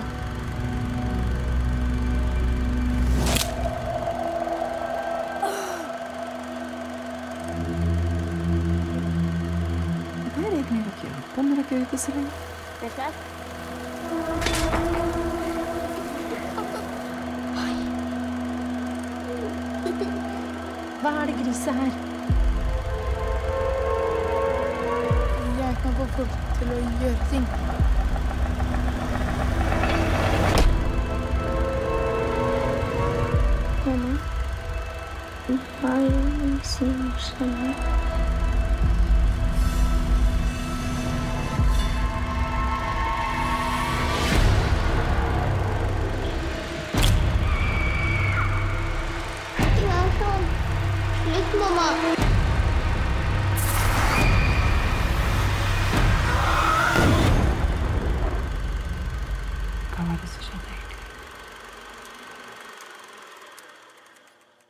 Innocence, film de Eskil Vogt, comme Marc en parlait, qui est le writer de Joachim euh, Trier, qui est un lointain relatif de Lars von Trier. Ça l'air, j'ai lu ça euh, sur les internets qui est écrit euh, par Eskil Vogt aussi, donc euh, réalisateur et écrivain.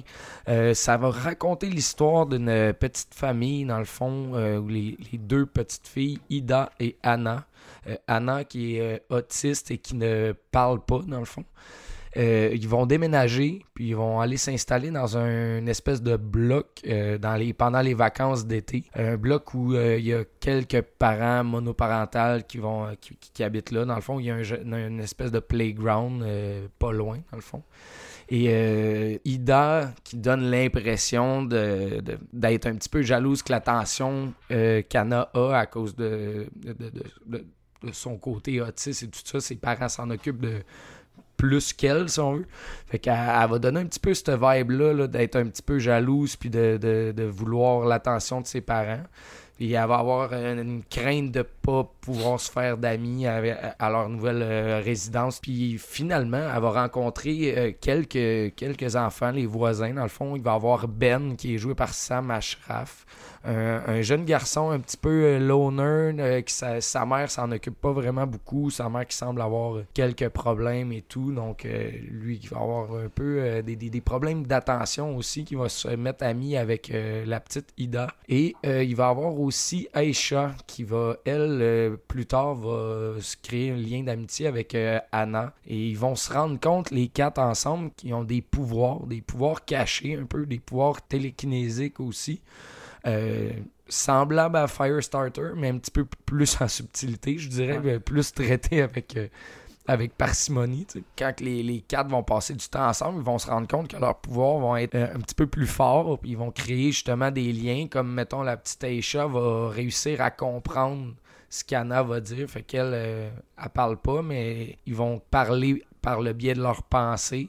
Et euh, Ida et Ben, eux, vont avoir euh, d'autres pouvoirs, vont pouvoir faire bouger des objets. Et Ben, plus tard, va même pouvoir contrôler l'esprit euh, et faire faire à des à des personnes, mettons, ce qu'ils désirent, ce, que lui. ouais, ça va se transformer en, en espèce de scanner cop, scanner Cronenbergien. Mais c'est ça, c'est que on, va suivre justement ces, enfants-là qui vont être euh, un petit peu loin des yeux de leurs parents. Justement, ils vont aller s'amuser un petit peu plus loin pour avoir euh, la paix, si on veut, puis pouvoir euh, développer leur pouvoir ensemble. Puis pouvoir développer leur pouvoir, ça, c'est du génie. Mais c'est des phrases que, encore là, Blumhouse vont m'appeler. Là, c'est du bonbon. c'est ça. c'est un gros matin, un matin, là, quand même. Écoute, le scénariste de Firestarter, il jubile à t'entendre. Ouais, c'est ça. Maintenant, c'est un de mes chums, je vous l'ai pas dit, hein, mais écoute, on est né dans le même quartier. Bon, il suffit de trêve de plaisanterie. Là où euh, le, film va prendre son envol, ça va être quand il va avoir un petit malentendu entre les jeunes, puis ils vont commencer à utiliser leur pouvoir de façon plus violente. Un genre de comportement qu'on voyait déjà quand même euh, dans, le vibe de Ida, comme je disais, à cause du manque un peu d'attention de ses parents et Ben aussi. Ça va être justement un, espèce de, comportement où ce qu'ils vont devoir apprendre à gérer leur pouvoir parce que, et leur colère parce qu'ils vont, ils vont faire des actions un petit peu plus graves euh, à cause de ça. Euh, c'est un film qui est, comme je l'ai dit, qui est énormément plus subtil que Firestarter, qui est plus euh, senti, euh, qui est vraiment plus émotif aussi, et qui va, qui va nous présenter, puis je pense que vous allez être d'accord avec moi, là, qui va nous présenter des, des acteurs, actrices, enfants d'un talent complètement euh, out of this world, là, je veux dire. Sérieux, c'est, parmi les meilleures ah, performances d'enfants que j'ai vues depuis, euh, vraiment longtemps. Puis moi, je dirais même, là, comme dans le cinéma, honnêtement, là, c'est vraiment droppé comme une bombe. Je pense que ça l'a joué à Cannes en 2021. Euh, j'ai oublié le, nom de, la soirée, si on veut. Ça avait quand même vraiment marqué l'auditoire, tout ça. Puis euh, les, les, les, actrices, euh, entre autres euh, celle qui joue la, la petite Anna, là, qui ben, les deux sœurs en fait, c'est ça, Ida et Anna. Je vais, je vais pas dire leur nom, c'est norvégien, puis j'ai comme peur de, de- de m'aventurer. Mais reste que ces deux actrices-là, ensemble, leur, euh, leur relation est, est comme vraiment incroyable dans le film. Ça va commencer assez simpliste. Ils vont, tu vois quand même que euh, Ida file pas. Elle va faire des. elle- Tu sais, elle va essayer de pincer sa sœur vu qu'elle peut pas rien dire. Elle va essayer de faire du mal. Tu comprends que- qu'elle veut comme faire du mal à des gens intentionnellement. Donc, c'est assez problématique de ce côté-là. Puis quand elle va découvrir ses pouvoirs, tu vois déjà d'avance que c'est pas tant de bonne idée qu'elle ait ça. Mais, comment que ça va être raconté, ça prend vraiment, vraiment son temps. Honnêtement, ça prend son temps de placer ces personnages, de les placer dans leur environnement, parce que c'est tous des, nouveaux amis, si on veut. Le fait que la gang, les quatre, leur interaction, ils se connaissent pas au départ, fait qu'il va y avoir des, l'espèce d'excitation d'avoir des nouveaux, des nouveaux amis. On va-tu jouer? Ça commence justement avec des jeux, puis finalement, ces jeux-là vont prendre une ampleur assez rapidement, tu sais. Euh, Une, am- une ampleur un peu plus euh, dramatique. Il y a un côté euh, un petit peu surnaturel aussi. Il y a une vibe. il, y a, il y a quand même une vibe creepy qui s'en ressort, qui est très humain. Mais il y a un le côté surnaturel va aussi nous amener quelques petites scènes horrifiques qui sont vraiment le fun. Euh, J'ai beaucoup, beaucoup Euh, Fun, je sais pas, là. Mais ben, ouais. non, mais ben, le fun. fun, on on tu comp- oui, excusez, c'est pas le bon mot, mais c'est crissement plus le fun en frais de cinéma que Firestarter qu'on vient de parler. là. Mettons, dans Ouais. le sens où Ouais. euh, cinématographiquement, puis comment ça va nous marquer, c'est vraiment rough. tu sais, C'est c'est quelque chose de vraiment qui fesse beaucoup plus et comme le genre de film que tu veux revoir à cause de cette ampleur-là. Ça a un vibe vraiment qui m'a rappelé Let the Right One In quand même dans, ce- dans, dans le traitement de, de, de ces personnages. J'avais vraiment le, le côté comme je me sentais près de ces jeunes-là. En tout cas, c'est vraiment l'écriture qui est comme euh, Ouais. excellente là-dedans. là, je veux dire, les, personnages sont comme vraiment bien définis. Il y a comme la différence culturelle aussi que, tu sais, les, les Scandinaves sont encore comme les parents des années 80 ici, là, le genre qui te laisse aller jouer dehors. ouais, euh, ouais. euh, Ouais. l'espèce de vieux dicton, là, des, euh, je pense que c'est les X là, qui disent ça, ou en tout cas les, les vieux milléniaux. Là. Moi, dans mon temps, on sortait toute la journée, puis on soupait chez un ami, puis notre On mère jouait s'inquiétait dehors. pas. Ben, tu sais, c'est un peu ça encore euh, en Scandinavie, alors que ici, on est beaucoup plus dans le parent hélicoptère, contrôle freak. Fait que c'est sûr que leur Ouais. vision de l'enfance challenge un peu. euh, Qu'est-ce que ça peut être Ouais. ici? J'ai lu euh, un review. euh, ah non, c'est pas, Je l'ai pas lu. C'est genre un de nos amis qui nous disait ça. Il disait Ouais. Tu moi, mes enfants, je, je sais tout. Tu sais, je sais qu'est-ce qu'ils font. Puis s'il y a de quoi, ils viennent me le dire. Ouais, mais tu sais, c'est- c'est une façon, c'est un comportement, c'est un type d'enfant. Mais tu sais, c'est. C'est une critique que j'ai vue aussi, tu sais, euh, que, que les parents sont euh, maladroits dans ce film-là, puis qu'ils laissent les enfants faire tout ce qu'ils veulent et ainsi de suite. Mais il faut pas oublier que dans une culture autre que la nôtre, euh, la façon d'élever les enfants sont souvent Ouais. différentes. Puis tu sais, euh, récemment, il y a eu une grosse discussion par rapport à ça avec la fameuse série sur Netflix euh, au Japon qui laisse euh, leurs enfants genre de 3 ans et plus, aller magasiner tout seul au dépanneur ou faire des commissions et tout ça, tu sais. Puis le, le- le monde ici débuzz à voir ça, mais en même temps, c'est de quoi qui, qui a toujours été présent là-bas au Japon. Puis tu vois des enfants qui fonctionnent très bien, qui évoluent même plus rapidement, tu sais, puis qui apprennent des choses euh, euh, de- de- d'une façon très jeune. Fait, que, tu sais, quand je regardais ce film-là, déjà en partant, je me disais déjà si le- leur culture est différente de la nôtre en termes de- d'élevage d'enfants, clairement. Et déjà, juste le traitement des personnages faisait en sorte que j'y croyais déjà, peu Ouais. importe que ça soit différent, je trouvais. Mais tu sais, les gars, euh, tu sais, moi, j'ai- on- j'ai 30 ans, là, mais mettons, mes parents, euh, tu sais, je restais au Lac-Saint-Jean quand j'étais jeune, puis mes parents m'ont laissé, comme, faire mes trucs d'un âge assez jeune parce que mes parents me faisaient confiance, puis cette confiance-là me faisait leur dire tout ce qui se passait, puis ils étaient comme au courant de. Tu sais, s'ils me laissaient du lousse, j'allais pas plus loin, tu sais, si, vous comprenez, c'est quand tes parents te donnent confiance, ça te donne justement un certain devoir, puis tu te sens un petit peu plus vieux dans ta tête, fait que t'es comme genre, ah, je vais les respecter, puis moi, ça, aujourd'hui, mettons, en 2020, peut-être que c'est ça date d'une. Ça, ça montre une autre culture, mais ça fait pas nécessairement longtemps que ça l'a changé. En tout cas, moi, je pense, parce Ouais. que c'est pas tellement éloigné de moi, puis je comprenais ça. Si jamais tu critiques, mettons, The Innocence ou peu importe le genre de film qui utilise le traitement justement comme ça, comme si c'est un parent sans euh, qui a pas de responsabilité envers ses enfants ou qui les laisse trop, euh, trop sortir, trop aller de l'eux-mêmes, ben c'est peut-être justement que tu viens d'un environnement qui était plus strict puis tu t'es pas rendu compte que la réalité t'es peut-être pas euh, uniforme Non, par rapport ça. à ça. Puis a- Ça, puis tu sais, Ouais, ben, j'allais juste dire qu'il y a aussi le fait que, tu sais, ajoute à ça que le, tu sais, la prémisse de l'histoire, Jeff l'a dit, mais c'est que ils sont dans un bloc, puis tout le monde dans le bloc est parti en vacances. Euh, fait que ça donne une espèce d'effet un peu euh, désertique. euh, Ouais. tu sais, qui Il y a pas qui- énormément de monde. puis- pas beaucoup d'adultes. les, les- il y a trois familles qui sont là. Il y en a deux qui c'est des enfants euh, racisés euh, avec des, des mères monoparentales. En tout cas, on voit pas leur père dans les deux cas. Fait que t'es en partant, Mhm. genre, je- sais, quand t'as juste une mère puis qu'il faut qu'elle travaille, là, mais on s'entend que t'es, t'es un peu laissé à toi-même. Ben oui, c'est ça. Puis les, les autres, ben, c'est, des parents avec une enfant autiste. Fait que, clairement, c'est du monde qui sont un peu laissés derrière. Euh, puis c'est ça le point. Puis euh, vers la fin du film, il y a comme un élément qui arrive où tous les enfants reviennent des vacances. Puis, puis ça change vraiment Il y la a du monde à la dynamique, messe. là.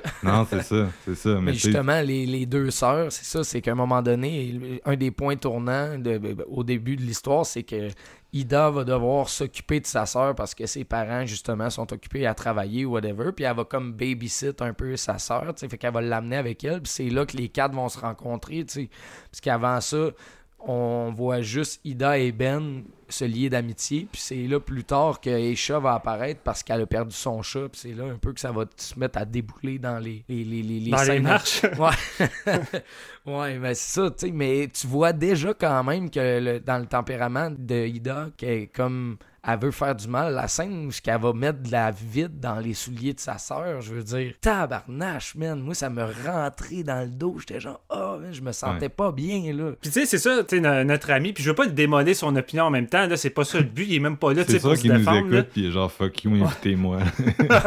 non, mais c'est ça, mais tu sais, déjà en partant, la façon que le personnage de Ida, qui est quand même notre lead, en guillemets, Ouais, des enfants, ouais. est présenté. Tu sais, la première séquence qui pince la cuisse de sa soeur est très importante, tu sais, parce que cette scène-là, déjà, va te mettre en état de garde, puis à te dire, il y a quelque chose qui semble pas normal, tu sais, euh, Ouais. au sein de, de cette petite fille-là. Mais c'est aussi de voir la relation qu'elle a. Tu sais, En, en 20 minutes, il réussit à t'installer une ambiance, à te montrer qu'il y a une espèce de, de mur un peu qui relie euh, les parents puis euh, la jeune Ida. Tu sais, clairement, Mhm. euh, les parents sont tellement occupés après sa sœur qui est autiste que Ida, elle n'est pas capable de s'exprimer, puis elle, elle a une colère enfouie en dedans d'elle, puis clairement, elle n'est pas portée à aller leur parler, tu sais, elle leur parle pratiquement jamais, tu sais. Fait déjà là, moi, j'y croyais que, tu sais, peu importe les atrocités qu'elle est témoin au courant du film, ben, elle va pas forcément aller voir directement sa mère pour aller tout lui dire, Ouais. parce qu'elle a déjà pas une bonne Ah, ça, relation elle va garder avec ça sa mère, pour elle-même parce qu'elle elle a l'habitude de faire ça, peu importe, parce Ouais. que ses parents n'ont pas le temps nécessairement de l'écouter. tu sais. Fait que Mm. Non, c'est, c'est- c'est- puis ça définit justement ce personnage-là. Puis ça va définir aussi pourquoi à la base Ben et Ida s'entendent bien ensemble puis c'est un peu euh, un peu l'espèce de dualité entre euh, les personnages qui se croisent c'est que Anna puis Aisha eux vont se comprendre parce que Aisha va, lire dans, son esprit ils vont communiquer par l'esprit fait que c'est comme s'il y avait deux duos qui représentent un peu le bien et le mal puis cette dualité là qui va euh, se développer dans le métrage avec les différentes actions de leur pouvoir, ben tu vas comprendre qu'il y a un moment donné où ce que le bien va avoir peur du, du mal, puis il va essayer de s'en retirer parce que Ida va comme reprendre un petit peu pied, puis elle va, elle va comprendre que ce que Ben fait, c'est vraiment, vraiment mauvais, tu sais. Parce que Ben, lui, il se perd parce qu'il est bon, ok, c'est sa mère monoparentale, tout ça, il, il donne pas d'attention du tout, il est laissé à lui-même, il est un peu loner, puis là, à un moment donné, ils vont, il va faire rire de lui, mais cette colère-là de, de se sentir comme euh, mis au pied du mur, ben, ça va être plus grand que de comprendre puis de faire la part des choses pour rester ami avec, ses, avec les trois autres. C'est pas mal Feruza Balk dans The Craft. Là. Ça, ça suit beaucoup de Craft, là, surtout la, la dernière acte. Mhm. Ouais, da- da- ben, ça, écoute, je suis pas. euh, je je connais pas plus de craft qu'il faut, je l'ai pas vu tant souvent. Puis tu sais, Ben, c'est sans doute celui qui gère le moins bien, tu sais, ses, ses émotions. Puis tu sais, ouais.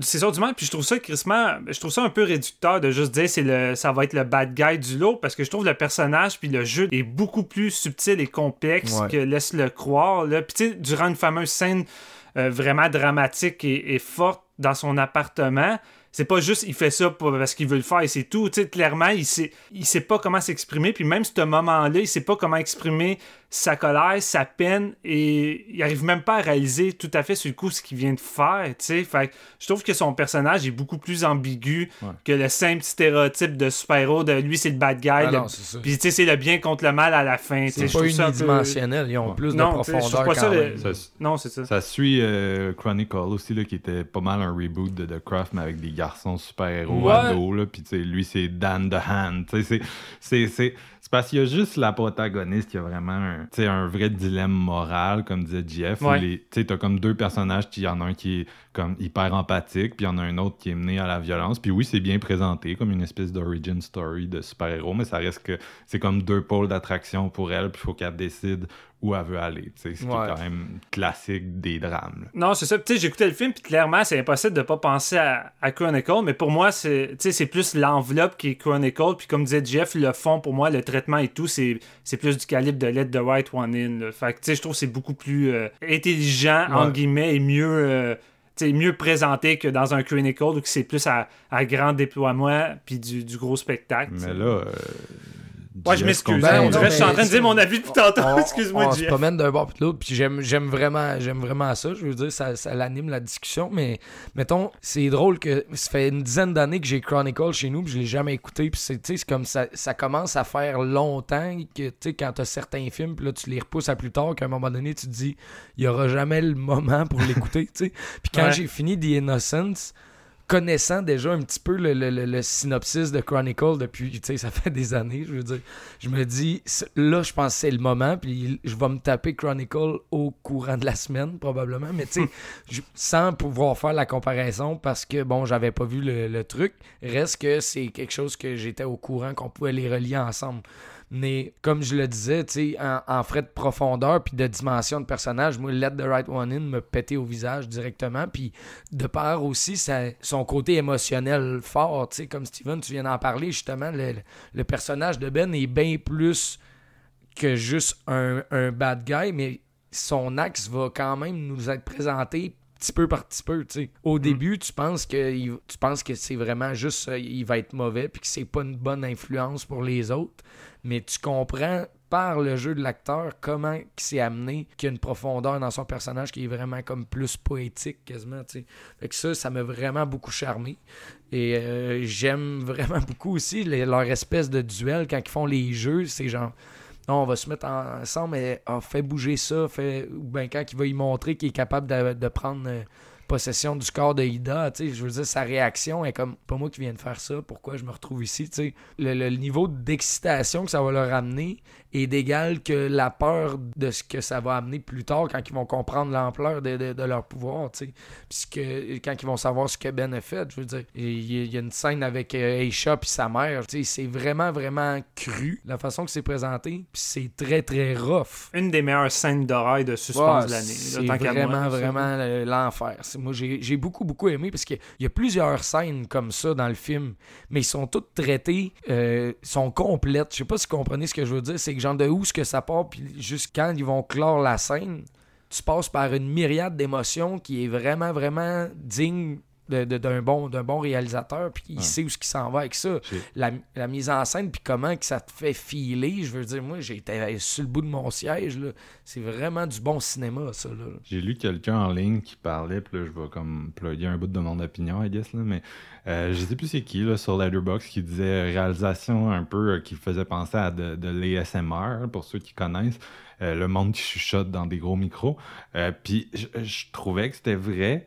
Euh, puis je trouvais que c'est un film qui, en tout cas, moi, de mon, de mon point de vue, de, j'ai trouvé que c'est un film qui capturait bien comment tu te sens à l'enfance d'une façon que on dirait que je m'en souvenais pas que tu te sens de même avant de voir ce film-là, qui est quand même spectaculaire. Tu sais, c'est un film qui prend beaucoup son temps, à l'opposé de Firestarter qui crame tout dans son, son intrigue euh, super rapidement. Celui-là, c'est le contraire. C'est un film qui prend beaucoup son temps, puis tu sais, ça commence, puis c'est l'été, puis t'as une petite fille qui chill sur son pneu, puis il prend le temps, tu sais, de te mettre l'espèce de plan où genre, elle regarde le- le- l'immeuble à l'envers. Puis tu sais, c'est un film à, Ouais. à- à hauteur d'enfant, mais tu sais, il niaise pas avec ça. C'est une expression qu'on utilise souvent à, à hauteur d'enfant. Tu filmes les enfants, tu filmes le monde des enfants. Mais lui, c'est ça, il niaise pas avec la POC. Puis euh, il avait déjà fait, c'est ça, son autre film s'appelait Blind. Puis il avait des bonnes idées de mise en scène pour représenter euh, l'univers sensitif de la, de la femme aveugle, ce qui est quand même un, un paradoxe quand tu fais du cinéma sur quelqu'un qui est aveugle, vu que c'est un médium de, de, monstre, de monstration. Puis là, je trouve qu'il a vraiment bien euh, saisi c'est quoi cette espèce de univers-là, un peu à la lisière du réalisme magique? Tu sais, des enfants, des angoisses des enfants, de leur univers entre eux, euh, qui est comme un peu insulaire à celui des adultes, puis les adultes comprennent pas. Puis il a vraiment, il, il a fait le extra mile. Tu sais, ce film-là, en termes de réalisation, c'est incroyable. Puis c'est parce que c'est Mhm. très à fleur de peau, comme vous avez dit, très proche des, des acteurs, des émotions des enfants. Ça va, c'est vraiment bon pour, le gars est vraiment bon pour les diriger. Euh, puis en termes de réalisation, c'est un des meilleurs films de l'année. Je veux dire, j'ai Ah pas ouais, vu grand chose de mieux réalisé que ça. Puis tout est dans les détails. Il est très, très, très attentif à l'environnement autour des personnages. Puis il va vraiment mettre l'accent là-dessus. Puis t'as vraiment. Tu sais, c'est sensoriel comme film. T'as l'impression que t'es là, dans cette petite place-là. Puis il y a vraiment un côté. euh, je sais pas. Tu sais, on regarde plein de cinéma qui est comme accéléré dernièrement. Où tu t'enchaînes Ouais. les trucs, t'enchaînes les trucs. Mais là, c'est vraiment plus posé. Puis tu voyages, si je peux dire. euh, j'ai j'ai de la misère à dire ça autrement, mais tu voyages dans, dans cet environnement-là. Puis j'ai vraiment euh, apprécié qu'est-ce qu'il fait à ce niveau-là. Puis je pense qu'on a tendance à oublier la complexité d'être un enfant à cet âge-là, que c'est une période vraiment plus difficile que ça laisse paraître. Puis c'est pas juste comme on va dehors jouer, puis on en revient à la maison et c'est tout. On, on vit notre moment, mais il y, il y a des enjeux et des découvertes qui, qui, qui sont présents, puis que c'est difficile à gérer, c'est difficile à comprendre. Et le fait que le réalisateur décide qu'on soit tout le temps du point de vue des enfants et jamais des adultes, arrive à t'immerger dans ça. Puis comme tu dis, qu'il arrive à te recréer ça, puis à, à pratiquement te donner des flashbacks de qu'est-ce que tu as pu avoir comme enfance, puis à, à gérer. Juste le fait de de, filmer un parc. Tu regardes un parc, c'est supposé être nice, euh, exemple, ou voir des enfants qui jouent ensemble, c'est supposé être nice, mais des fois, ça peut être plus morbide que ça en a l'air. Puis je trouve que le film joue beaucoup de la ligne entre des beaux moments et des moments plus terrifiants, que ce soit en lien avec euh, l'intimidation, beaucoup de choses qui peuvent être euh, engendrées dans tout ça, ou de la violence, euh, la découverte de la violence, tu sais, qui est beaucoup incrustée dans ce film-là, puis comment gérer la colère, puis souvent la colère, quand t'es pas capable de l'exprimer, surtout quand t'es un enfant, mais la seule façon que t'arrives à le trouver, c'est des fois en brisant des choses ou en y allant de façon physique. Fait que, tu sais, Comme... c'est fou comment il arrive à capturer une tonne de choses qui sont vraiment complexes puis à, à viser juste avec ça. Moi, ça m'a vraiment blown away. Là, tu sais. Je trouve que, le, mettons, ce réalisateur-là nous donne des vibes justement de, de Céline Sciamma dans les films qu'on avait regardés pour se préparer pour Portrait of Lady on Fire. Là, tu sais, Tomboy, des trucs comme Water Lilies. Ah, regarde, va pogner son nouveau, puis tu vas, tu Ouais, vas ben, capoter comment ça se il est sur ma liste bout, mais oui, oui, c'est ça. Mais ça, me- ça me rappelait ça un peu, justement, la profondeur des personnages, tout ça, puis comment que ça nous, nous montre le- le- la subtilité, la personnalité d'un enfant, et que c'est juste pas d'être- il suffit juste pas d'être jeune, comme Steven, tu le dis, puis de- tout est facile, puis let's go, puis la vie d'adulte, c'est plus rough. Oui, c'est correct, euh, c'est juste différent, il y a d'autres responsabilités, mais la jeunesse reste une- un passage qui est nécessaire, puis tu passes par une myriade d'émotions vraiment différentes, là, tu sais. Fait que ça me rappelait beaucoup Siama. là. On a une myopie sociale aussi par rapport à l'enfance, puis ça, ça se traduit beaucoup dans le cinéma, c'est que tout le monde voit les enfants comme des êtres purs qui vont être corrompus par euh, la vie, les circonstances, la progression. C'est comme l'enfant part pur, puis avec le temps. Puis le cinéma les montre beaucoup comme ça, les enfants. C'est c'est genre des Ouais. beaux êtres. euh, mais tu sais, quiconque se rappelle un peu de son enfance se rappelle que justement, il était capable aussi de cruauté, il était capable de ça. Mhm. Puis ce portrait-là de l'enfance de The qui refuse l'espèce de croyance que c'est ça, les enfants sont, sont des êtres purs jusqu'à je sais pas quel âge, là, c'est jamais, c'est jamais vraiment spécifié, mais c'est les enfants sont des êtres purs euh, jusqu'à la puberté, I guess, les gars. Là. Puis, Ouais. euh, mais lui, tu sais, il refuse ça. Puis direct avec la scène d'intro, euh, la scène de pincement, tu sais, il, lan- il lance, le, il drop les gants. C'est comme cet enfant-là est capable de cruauté. Euh, est-ce qu'il est psychopathe? Je pense pas. C'est pas ça le point du film. C'est que tous les Ben, enfants sont pas. comme ça. Tous les enfants sont capables de cette cruauté-là, de cette violence-là.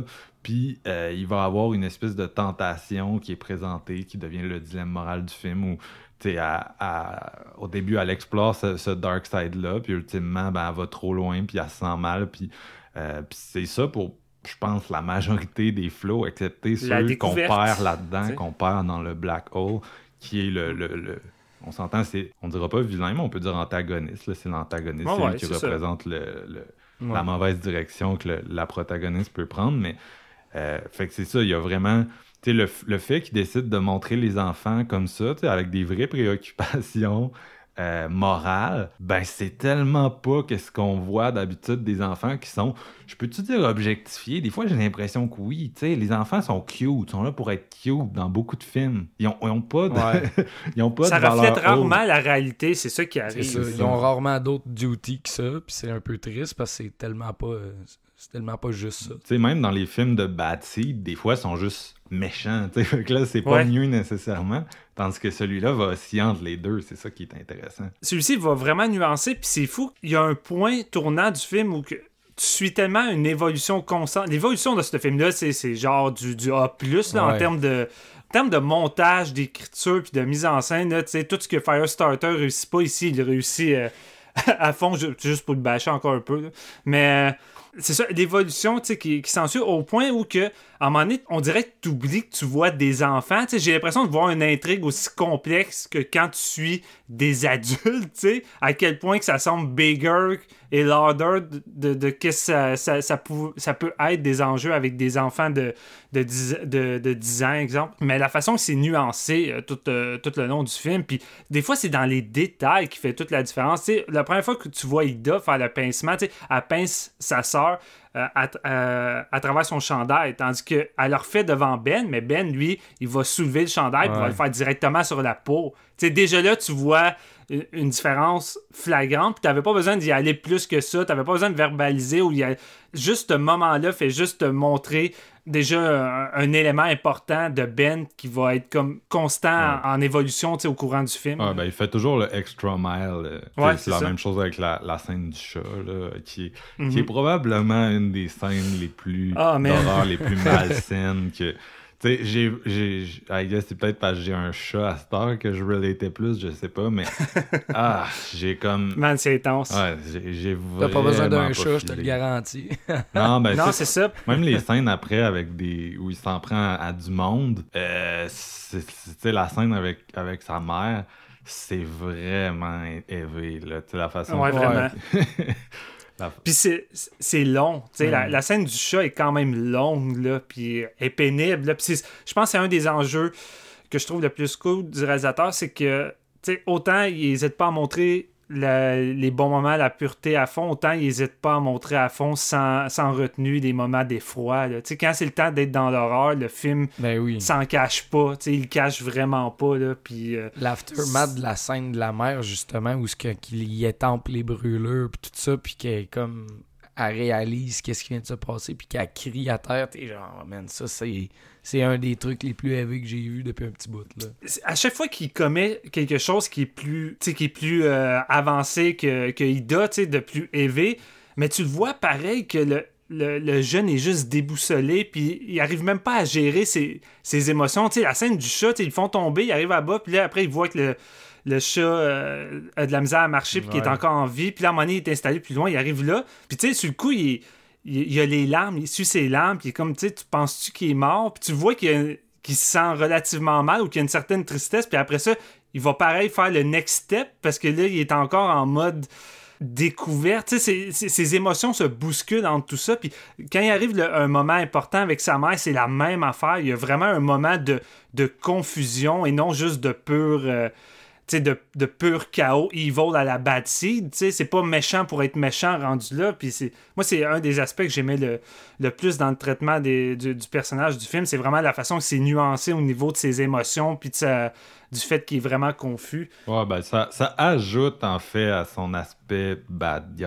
C'est parce que les bad guys sont Ouais. plus mémorables quand ils sont ils ont une partie humaine que quand ils sont cartoonist bad guy. Puis lui, Ouais. il, est, il est définitivement genre un des antagonistes que t'as le plus le goût d'étrangler à mort que j'ai vu depuis longtemps. Euh, là, on est tout éparpillé, là, je sais pas... euh, Moi non plus.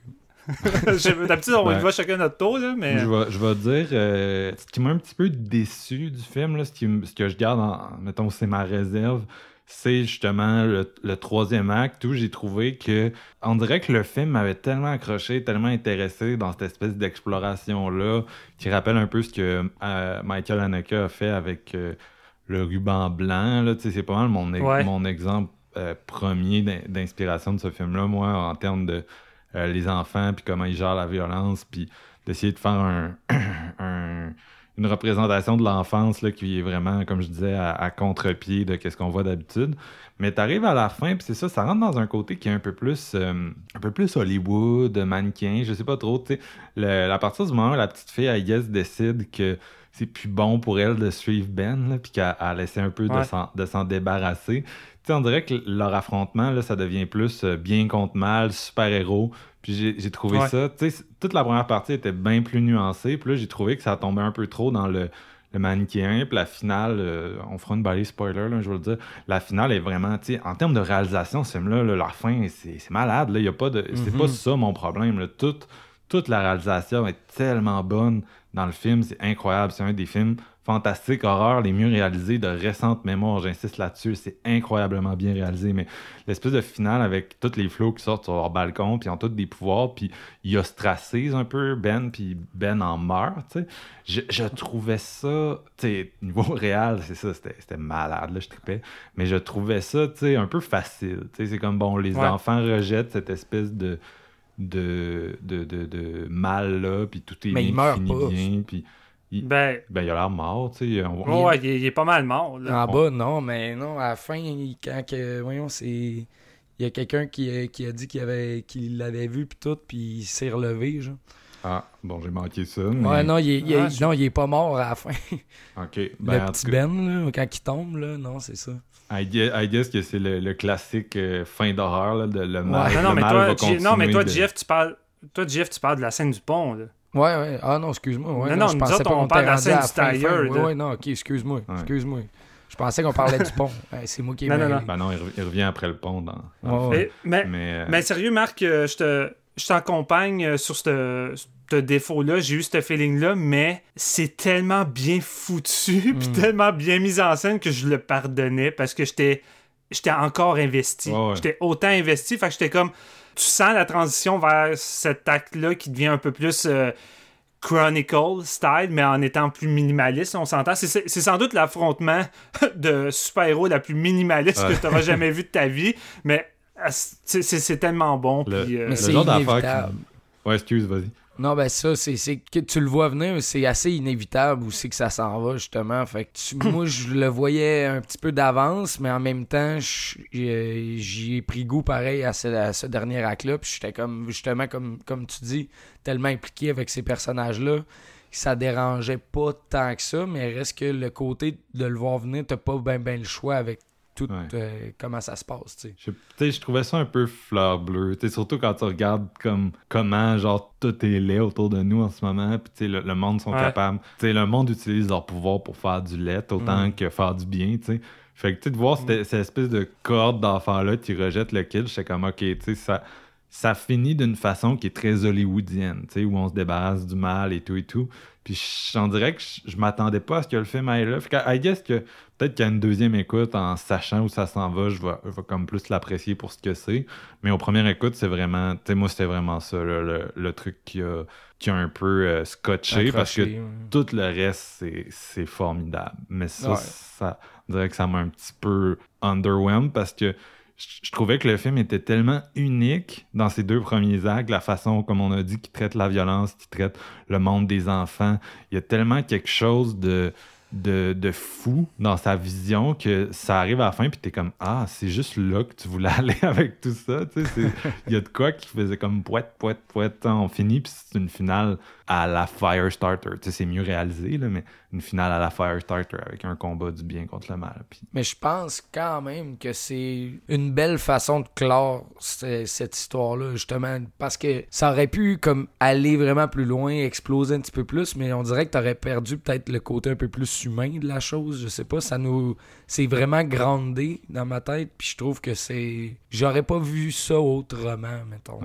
Au point où que ça finit. Il y a des affaires dans le troisième acte que j'aime, puis c'est quand justement il, il essaie de regarder la nuance un peu, tu sais, l'espèce de Mhm. scène où la petite fille est dans son lit, puis elle dit à sa mère, tu sais, qu'est-ce que tu fais quand il y a quelqu'un, genre, Ouais. qui te veut du mal, puis des affaires de même, tu sais, ces interrogations un peu existentielles, ça, je trouvais ça intéressant encore là, parce Ouais. Ouais. que ça nous ramenait vers l'ambiguïté que j'aimais dans, dans le récit. là. Sinon, euh, l'espèce de scène où elle, est comme, elle est toute seule chez eux, puis genre, elle regarde sa mère avec un couteau. En tout cas, il y a vraiment des scènes d'angoisse, tu purement Ah. là, euh, style horrifique. là. Le, le moment qu'elle marche dans, dans la rue, euh, dans- sur le trottoir proche du bâtiment, puis tu spots un derrière- dans l'arrière-plan qui marche. Puis là, je me disais, Chris, c'est-tu juste un doute qui marche dans, Ouais. sur le trottoir ou il est contrôlé par Ben? Fait que là, le suspense embarque, tu sais, puis Ouais. que c'est bon? It follows style. Ah, It Follows Stars, ouais, c'est ça, c'est ça. Euh, globalement, moi, j'ai- en tout cas, j'ai vraiment. euh, moi, j'ai adoré. C'est, j'ai trouvé ça vraiment excellent, malgré euh, une petite baisse comme toi, Marc-Antoine, dans le troisième acte, mais qui, somme toute, j'adore pareil le troisième acte, vu que c'est tellement. C'est tellement bien mis en scène, c'est tellement bien foutu, puis on, tu sais, on m'a tellement bien incrusté avec les personnages que je suis resté euh, impliqué, même si la petite nuance euh, tu sais, finit par un peu de se dissiper. Euh, j'ai quand même beaucoup aimé le traitement de l'autisme là-dedans. Il y en a qui m'en ont parlé puis qui étaient comme ah, tu sais, le cliché des autistes, pouvoirs, super-héros. Je dis ouais, mais là, le contexte, la façon Ouais. que c'est amené, ça m'a zéro Tout le dérangé monde parce que tu sais, pouvoir. que- Tous les enfants Ouais, pouvoir. ben c'est ça, tout, c'est tous les enfants euh, un pouvoir rendu là, tu sais, puis c'est quoi, là, il aurait mieux fallu que la fille autiste ait pas de pouvoir puis que les autres en, en aient, tu sais, j'étais comme non, tu sais, tant qu'à moi, C'est pas parce que... Ouais, C'est- le contexte, puis tu sais, elle a pas des pouvoirs parce qu'elle est autiste, elle, Ouais. tu sais, elle a des pouvoirs parce que c'est un enfant. puis l'actrice, puis l'actrice qui joue, euh, qui joue ça justement, tu sais, à un moment donné, je doutais à savoir si elle était vraiment autiste ou pas. Son jeu était Ouais. puis tu sais, c'est pas, c'est pas la même forme d'autisme euh, que, que mon enfant. Elle est beaucoup plus sévère, mais dans, dans, dans le film là, honnêtement, j'ai, trouvé ça intense. Puis tu sais, j'ai fini par m'identifier aussi à ces parents-là, puis cette difficulté là, les ce que ça l'entraîne. Puis tu sais, avoir deux enfants, ça doit, je- ça doit tellement être difficile parce que tu as beaucoup plus de de préoccupations et de choses à faire avec ton enfant qui est, qui est autiste au point que, tu sais, c'est plate, mais la petite fille est comme délaissée, Ouais. puis c'est comprenable. Puis à un moment donné, tu sais, les parents essayent de dealer avec le fait de travailler, de, de, de vaguer aux tâches, aux tâches ménagères, tout ça. Que, tu sais, il laisse la petite Aïda euh, s'occuper de sa soeur autiste. Puis, tu sais, elle- il dit à un moment donné, la mère, tu sais, je sais que c'est beaucoup de responsabilités, je te laisse t'occuper d'elle, puis je t'en demande vraiment beaucoup trop. Mais, tu sais, je comprends ce que c'est, tu sais, d'être isolé. Puis ça a l'air d'être un peu, je sais pas comment ça marche, le système de d'aide pour euh, les familles à besoin, tu sais, euh, mais tu sais, là, je regardais ça, cette famille-là, puis ils ont pas l'air d'avoir tant d'a- d'aide qu'il faut, sais, euh, sont, sont laissés à eux-mêmes avec, avec deux enfants, puis devoir travailler, puis justement, tu sais, la petite fille, elle doit s'occuper de sa sœur, puis j'ai aimé aussi ce côté-là, le traitement d'une relation brisée entre ces deux sœurs-là, qui va finir par s'unir de, de plus en plus au courant du film. Euh, J'ai trouvé ça vraiment touchant, puis euh, je, je trouvais que le film représentait également bien les enjeux de, des parents, qui, qui doivent subvenir à un, à Ouais. un enfant à un besoin particulier. C'est pas, euh, c'est pas une tâche facile. Les, les- euh, ma blonde, elle m'en parle souvent. Puis, les enfants sont psychopathes jusqu'au moment où ils, ils ont un éveil empathique. C'est l'inverse de l'inverse de ce qu'on croit. Les enfants, ils ont comme pas de morale, puis la morale leur est développée. Puis c'est ça qui arrive dans ce film-là. C'est bien Ouais. fait, mais Ouais. c'est le personnage qui est hyper empathique, euh, qui va euh, amener Ida à pouvoir comprendre sa sœur, communiquer avec sa sœur. Il y a tout un espèce de subplot avec le fait qu'elle pense que sa sœur sent pas la douleur. Finalement, Ouais. sa sœur sent la douleur. Puis c'est l'autre petite fille qui est capable de lui communiquer. Puis tu sais, c'est une, belle façon, en tout cas c'est cute, là, c'est peut-être un peu euh, naïf, mais c'est une belle façon de développer justement cette empathie-là. Puis là, elle finit par donner, ça finit par donner, des, accorder des émotions aux autres, comprendre genre qu'elle leur fait mal, puis que c'est pas juste, Ouais. tu sais, alors que l'autre enfant, lui, il part dans l'autre direction, puis il, il- il développe sa psychopathie, tu sais. Fait que c'est ça, t'as l'enfant psychopathe, puis l'enfant euh, hyper empathe, si je peux dire. là. D'ailleurs, euh, Ouais. avec la scène où ils, ils vont, des go there, là, puis t'es comme tabarnouche, là. Ah non, euh, vraiment. Puis c'est sûr que j'ai j'ai connecté encore plus en étant père d'un enfant autiste, hein, veux, veux pas. Fait que, tu sais, le, le fait de voir des, des séquences comme ça, tu sais, ça peut sembler anodin, mais juste les verres, les morceaux de verre dans le soulier, Ouais. puis que la personne autiste, tu sais, elle peut, elle peut pas s'exprimer qu'il y a quelque chose dans son soulier ou quoi que ce soit. Moi, ça venait vraiment comme Ouais. me poigner. Puis pour moi, c'était- pratiquement de l'horreur pure parce que, tu sais, une- tu sais, mon enfant, j'ai la chance de d'avoir un enfant autiste qui est capable quand même de s'exprimer, de verbaliser des choses, puis c'est de mieux en mieux avec les années. là. Honnêtement, c'est fantastique, mais une de mes plus grosses craintes souvent, c'est l'agissement des autres enfants qui peuvent avoir sur lui, tu sais, à l'école ou à d'autres endroits. On dirait que j'ai plus de crainte des fois envers des enfants que des adultes. c'est quand même rendu grave, rendu à ce point-là. Puis je trouve, je trouve que ce film-là arrive à bien représenter pourquoi j'ai ce genre de crainte-là des fois envers, euh, envers les autres enfants. Puis c'est pas parce que c'est. C'est pas parce que les enfants sont evil, c'est parce que souvent ils arrivent dans un moment de leur vie où que, ben, comme tu dis, Marc, ils connaissent pas forcément encore c'est quoi l'empathie. Ils arrivent n'ont pas à discerner non plus. là, tu sais. d'inhibition, ils n'arrivent pas à discerner ce qui est bien ou mal, puis ça peut entraîner des fois des, des, des trucs vraiment, vraiment dark. Puis quand le film décide d'aller là, il va à fond, puis moi, en tant que parent, c'est de quoi qui me foutu inconfortable à plusieurs sûr. Puis c'est surtout que le réalisateur, on a lancé des, des fleurs beaucoup à la mise en scène qui est incroyable, mais l'atmosphère de ce film-là qui s'installe de plus en plus avec la soundtrack. La soundtrack, est soundtrack débile. la soundtrack est vraiment suffocante, puis plus ça avance, plus c'est suffocant, plus c'est difficile, puis euh, à un moment donné, j'étais juste submergé par toute cette atmosphère-là. Fait qu'oublie ça, ça vient renforcer encore plus euh, les, les moments de violence ou les moments de suspense de ce film-là qui sont juste comme high level. Là. C'est, c'est vraiment Il y a un génial. moment qu'on qu'on n'a pas parlé, mais qui est, qui est en lien avec ce qu'on disait, c'est comme l'e- l'espèce d'éveil moral de Ida qu'elle réalise euh, après s'être fait dire que justement sa sœur, oui, elle, ressent le mal, et elle, pleure à l'intérieur d'elle et tout ça, tu sais. Mais quand ils vont commencer à la, à la faire parler, puis tout ça, Ida veut essayer de connecter avec sa mère en lui disant Ben oui, euh, ça va mieux avec, euh, avec Anna, puis tout ça, puis elle, dit des mots, puis là, c'est un peu comme une espèce de, moment pour faire euh, la faire connecter avec ses parents et faire évoluer la relation qui elle, elle se rend compte que elle, elle a un pourcentage du pourquoi qui c'est pas euh, pas facile entre eux puis sa mère qui répond juste ben c'est pas des pas des blagues à faire ça c'est pas drôle euh, c'est pas un sujet qui qui qui, est vraiment drôle de- d'en faire des blagues. Puis, mais c'est vraiment juste anodin, mais ça a une dimension dramatique quand même par rapport à, son comportement, puis comment, comment est brisée par rapport à cette relation-là avec ses parents. tu sais. Moi, je trouvais ça vraiment fort, ce moment-là. Puis tu sais, dire qu'un enfant ou une personne tout court euh, qui a une différence euh, va pas forcément ressentir ou euh, penser les mêmes choses que nous ou quoi que ce soit, c'est de la fucking bullshit. Là. Tu sais, penser qu'un enfant autiste, euh, tu le pinces puis il réagit Mais pas, non. ça lui fait pas mal, ou que tu le maltraites, il va pas vraiment s'en rendre compte puis tu peux juste continuer puis qu'il va rien ressentir. C'est de la fucking bullshit. Puis le film, encore là, c'est un, un- de quoi je trouve qu'il arrive à, à vraiment mettre à l'écran de façon euh, juste et vraiment comme touchant, j'ai trouvé. Mais tu sais, tous les petits moments que Ida, justement, elle pince sa soeur, elle met de- du verre dans ses souliers.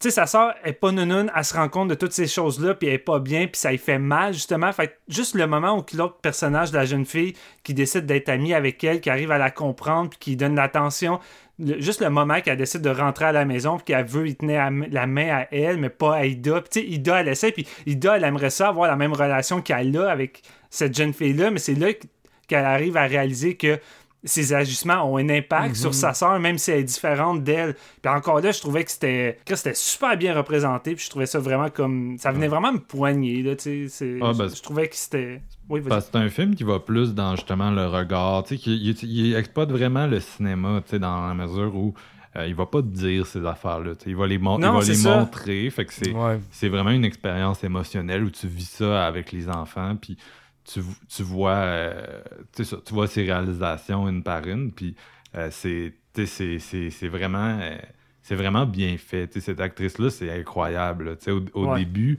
tu as de la misère à la lire, parce que justement, tu es capable d'une certaine violence, puis ça, ça- comme on disait tantôt, ça coupe vraiment avec qu'est-ce qu'on imagine des enfants. Fait qu'on dirait que, tu elle a comme une espèce de visage un peu euh, fermé, puis c'est comme pas trop genre. Euh, c'est-tu genre la, la petite bad seed, mais finalement non. tu sais, Fait que c'est. C'est euh, vraiment une belle évolution, puis un- euh, une confiance absolue en, en ces acteurs-là ici. Puis je pense que les images euh, et le non-dit est peut-être la meilleure façon de représenter les enfants au cinéma et le plus réaliste que souvent des dialogues euh, écrits euh, de façon un peu grossier ou très explicatif où tu te dis je vois j'ai rarement vu un enfant parler de cette façon ou s'exprimer de cette façon-là. Puis c'est pour ça que souvent dans les, les gros films hollywoodiens dans des moments plus dramatiques ou des moments plus euh, même plus horrifiques, des fois dans les films d'horreur, les enfants vont te sortir des monologues ou des affaires, tu sais, comme dans Prodigy ou des trucs, tu sais, comme... Ben là, Prodigy, ça diffère vu qu'il est possédé par un adulte. Mais, mais c'est ça, tu sais, des fois, je trouve que c'est ça sonne souvent grossier d'un point de vue dialogue, alors je trouve que c'est plus facile de le représenter à travers des images, puis euh, euh, peu, peu de dialogue, justement. Souvent, ça paraît que c'est un adulte qui écrit le personnage, dans le fond. Ouais, ben c'est ça, tu sais. La plume d'un adulte qui, qui écrit ce qu'il pense être euh, les, les pensées ou les agissements d'un enfant n'est pas tout le temps juste. non, là. effectivement. Mais ouais, euh, tu sais, quand on dit genre que. On, dit- on le dit souvent, I guess, là, mais tu sais, des fois tu vois un film, ça te donne le goût de faire des films, tu sais. C'est- quand même spectaculaire de créer autant de fantastique puis autant d'angoisse avec finalement pas tant, tu sais, pas de. Non, pas d'effet euh, euh, tape à l'œil Hollywood, tu sais, c'est très, c'est très minimaliste, là, I guess, ça y va avec son, son budget aussi, là, mais euh, Ouais. il n'y a, y a pas il y a pas tant de, de, de, de, de moments, gros effets spéciaux, c'est vraiment des, des petites affaires, puis euh, avec la force de l'écriture, du montage, puis, et tout et tout, ben, il- tu réussis quand même vraiment à le filer, c'est comme j'ai dit, mais ça faisait longtemps, longtemps, les gars, que j'avais pas vu un- une violence qui m'a rendu, inconfortable, là, au point où, genre, je brassais dans mon siège, puis j'étais comme tabarnak, mais ça, ça, ça l'a fait, là. Puis pas juste une fois, là. c'est Ouais, ça plus d'une reprise, ça j'allais ajouter, là. ça le fait. Tu sais, la violence qui frappe au cinéma, ça marche pas selon la quantité de gore ou de ce que tu Mhm. vas montrer en termes de violence. Tu sais, de Sadness, pour moi, est le film qui m'affecte le moins cette année. Puis autant ça peut sembler comme réducteur ou... euh, ou euh, inhumain de dire ça, mais c'est parce que comment c'est représenté dans le film, pour moi, c'est juste grossier. Ben oui. Ça n'a pas vraiment d'impact selon le traitement, tandis qu'ici, pour moi, tu l'as dit, Marc, mais The Innocents représente sans doute un des films d'horreur les plus élevés que j'ai vu cette année parce que sa violence, même si elle demeure minimaliste aux yeux de plusieurs, est ce qui m'a le plus frappé à date dans tout ce que j'ai vu, tu sais. Puis j'ai. pas forcément le feeling que je vais avoir de quoi qui va plus me frapper. en- Ouais. L'année est encore jeune, là, mais j'ai être- pas le feeling que je vais avoir de quoi d'encore plus élevé Ça va là, être c- difficile, cette année. ça va être difficile. là. Le Sadness, ça a un côté quasiment genre BD pour adultes, tellement que c'est comme over the top. Genre, c'est comme Ouais. ailleurs, là. Ça se compare même pas, là. C'est ça, tu sais, c'est grand guignol. Tu sais, c'est. Tu sais, moi, je regarde de Sadness, puis ça me fait penser, là, on virevolte de sujet, c'est niaiseux, là. mais moi, ça me fait penser euh, les, les différences qu'il y avait entre The Human Centipede 1 et 2. Tu sais, le Ouais. 1, mon- t'en montrais peu, mais te frappait plus avec le justement la suggestion, tandis que le deuxième va à fond dans qu'est-ce que les Ben gens oui. s'imaginaient que le premier allait être, mais ça devient tellement grossier, puis tu sais, on tombe tellement dans le grossier que la violence a même pas l'impact que le premier avait, tu sais, Ouais. rendu là. C'est une esthétique. là. Il a choisi, il a choisi l'over the top, mais tu sais, moi, Non, pour ça. moi, de Sadness, ça me fait surtout penser à, à Ebola Syndrome, là, qui est ressorti en Vinegar, justement. Ouais, ouais, ben c'est ça. là où Ebola a comme une, une performance d'acteur intense principale, puis des personnages autour qui sont assez intéressants. Tu sais, c'est un film que même si tu le détestes, t'es pas capable d'arrêter de regarder l'écran, tu sais, puis tu ressens vraiment beaucoup d'émotions fortes en regardant Ebola Syndrome, puis tu sais, toute l'espèce de nihilisme du film est vraiment présent. Le Sadness essaie d'aller chercher les mêmes émotions, mais tu t'en crises. Tu crises des personnages, tu crises des antagonistes, tu te crises de tout. C'est un espèce de. C'est ça, c'est botché. C'est un film qui est trop en amour avec son propre gore. Puis. C'est comme, c'est comme un album de death metal pas bon. Ouais, sais, c'est un peu ça que c'est un peu ça que ça va rechercher, un peu le- le- le- l'espèce de crowd qui tripe encore sur l'over the top gore. Oh, ouais. L'over the top gore, on s'entend qu'il est de moins en moins présent dans le cinéma. Mm. Je veux dire, le cinéma moderne s'en va pas tant que ça. Depuis le torture porn, on est rendu Ouais. loin de là. là c'est ça. On n'est pas ben, dans un trip de mauvais goût en horreur, puis ça, ça arrive avec du mauvais goût. Fait qu'il y a un, gros- un public qui était très affamé pour quelque chose du genre, Ouais, c'est puis ça. qui, d'après moi, était prêt à bouffer un peu n'importe quoi. C'est pas un De grand film, hype. mais ça, ça, ça, ça se démarque tellement que si, tu sais, en ce moment, tout le monde parle juste de ça. c'est Ouais, bien- ben, c'est ça. Ouais, ouais. Moi, j'ai essayé, tu sais, j'avais pas, euh, ben, pas que j'avais grand souvenir, mais genre, il est sur Shudder, Sadness, puis l'autre fois, je l'ai mis comme pour comme film de dodo, puis je me suis même pas, non, mais je me suis même pas rendu au, au point où ça part, tu sais. Puis je suis comme, ouais, c'est ça. Peut-être bien que c'était- assez ordinaire. Tu sais, Ouais. c'était différent dans son gore puis tout ça, mais je criais pas, euh, tu sais, je criais pas au chef-d'œuvre. J'avais juste apprécié la ride, tu sais. Mais est-ce que deux, troisième visionnement, ben non, ça me tentait pas vraiment de le revoir finalement. Fait Un bon petit film de dodo. Ben oui.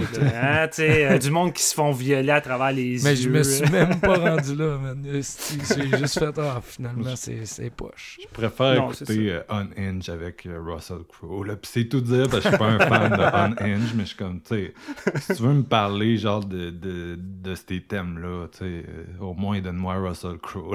Lui, au moins, lui, au moins, il va me faire croire à, à ce qu'il joue, là, tu sais. Ouais, ouais. Bref. Euh, Vouliez-vous ajouter quelque chose sur The Innocence ou on, on close puis on donne notre note? Ah, ben, il y a un petit point. euh, un petit point que je voulais mentionner, mais il dans, son, dans son atmosphère puis dans, dans ses plans, il utilise beaucoup la nature, la forêt. Puis je sais pas si j'étais le seul à penser ça, mais j'avais quasiment le feeling comme si la, la forêt avait quelque chose de folklorique à la limite Ouais. ou de magique. Puis j'avais le feeling comme si leur pouvoir venait de, de, là. Parce que t'as même une séquence où que. euh, c'est quoi le nom de sa sœur qui est autiste? Ça m'énerve de pas. Anna, il y a un moment où que Anna elle va avoir un, un petit bout de bois tu sais, de planter dans sa cuisse, puis c'est à ce moment-là tu sais, qu'elle va réussir à, à s'exprimer verbalement. comme Puis j'avais le feeling comme si euh, le moment qu'elle allait vouloir montrer à sa mère qu'Anna est capable de parler, le moment que la mère allait enlever le petit bout de bois, ben là, ça l'arriverait pas, ou tu sais, de quoi de même.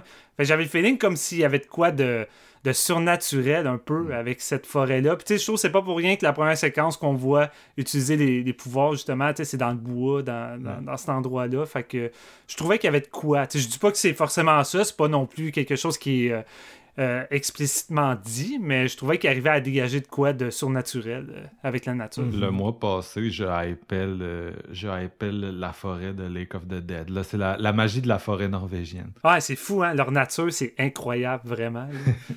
ça rajoute beaucoup. Mais non, je pense que c'est pas mal ça, en gros. Là. Mais tu sais, il y a vraiment... euh, tous les environnements sont bien utilisés pour, euh, tu sais, le côté, le côté liminal, tu sais, frontières fantastiques, réelles. Genre, t'as tout le temps l'impression d'être sur la, la- le fil du couteau. Puis c'est de quoi Ouais. qui est difficile à accomplir, puis qui, que tu vois dans les plus grands films d'horreur. fait que c'est très bon signe pour, euh, Mm. pour euh, notre petit The Innocence. Jeff, Yeah. ta note, ce serait quoi? Un beau 4 sur 5 et une euh, revisite euh, prochaine. euh, vraiment, euh, Nice. ce film-là m'a marqué autant dans, ses, euh, dans son traitement des, des, des émotions puis euh, la justesse du jeu des, des, des acteurs, honnêtement, me flabbergasté. là. C'est les meilleurs kids acteurs que j'ai vus depuis longtemps. Toi, Steven? Pas mal la même chose. Un solide 4 sur 5 avec un gros cœur. Un film que j'ai hâte de revisiter.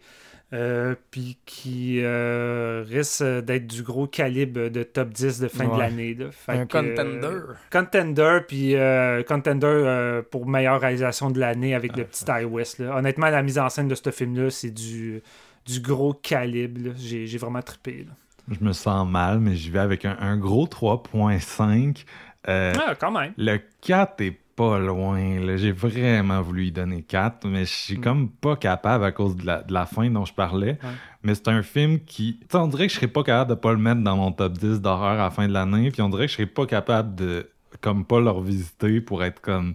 Ben voyons, tu sais, c'est- même pas juste 3.5, man, parce que genre, je le répète, la réalisation, c'est du 4.5 sur 5. C'est un film qui te pogne à la gorge et n'importe qui qui m'écoute, qui tripe sur l'horreur, écoutez pas ma note là. Si vous tripez sur l'horreur, faut que vous voyez The Innocence. Absolument, c'est vraiment un, c'est du un poids lourd de l'année là. Vraiment. Enlève 0.5 à Firestarter pour le donner à The Innocence, puis tout va bien. Ah, arrête, arrête. Mais ah, ah, écoute, je suis pas loin. mais- Imagine, The Innocence, il y a juste un point de plus que Firestarter pour moi. Ouais. Ouais, mais c'est- exponentiel. C'est Ben oui, je sais.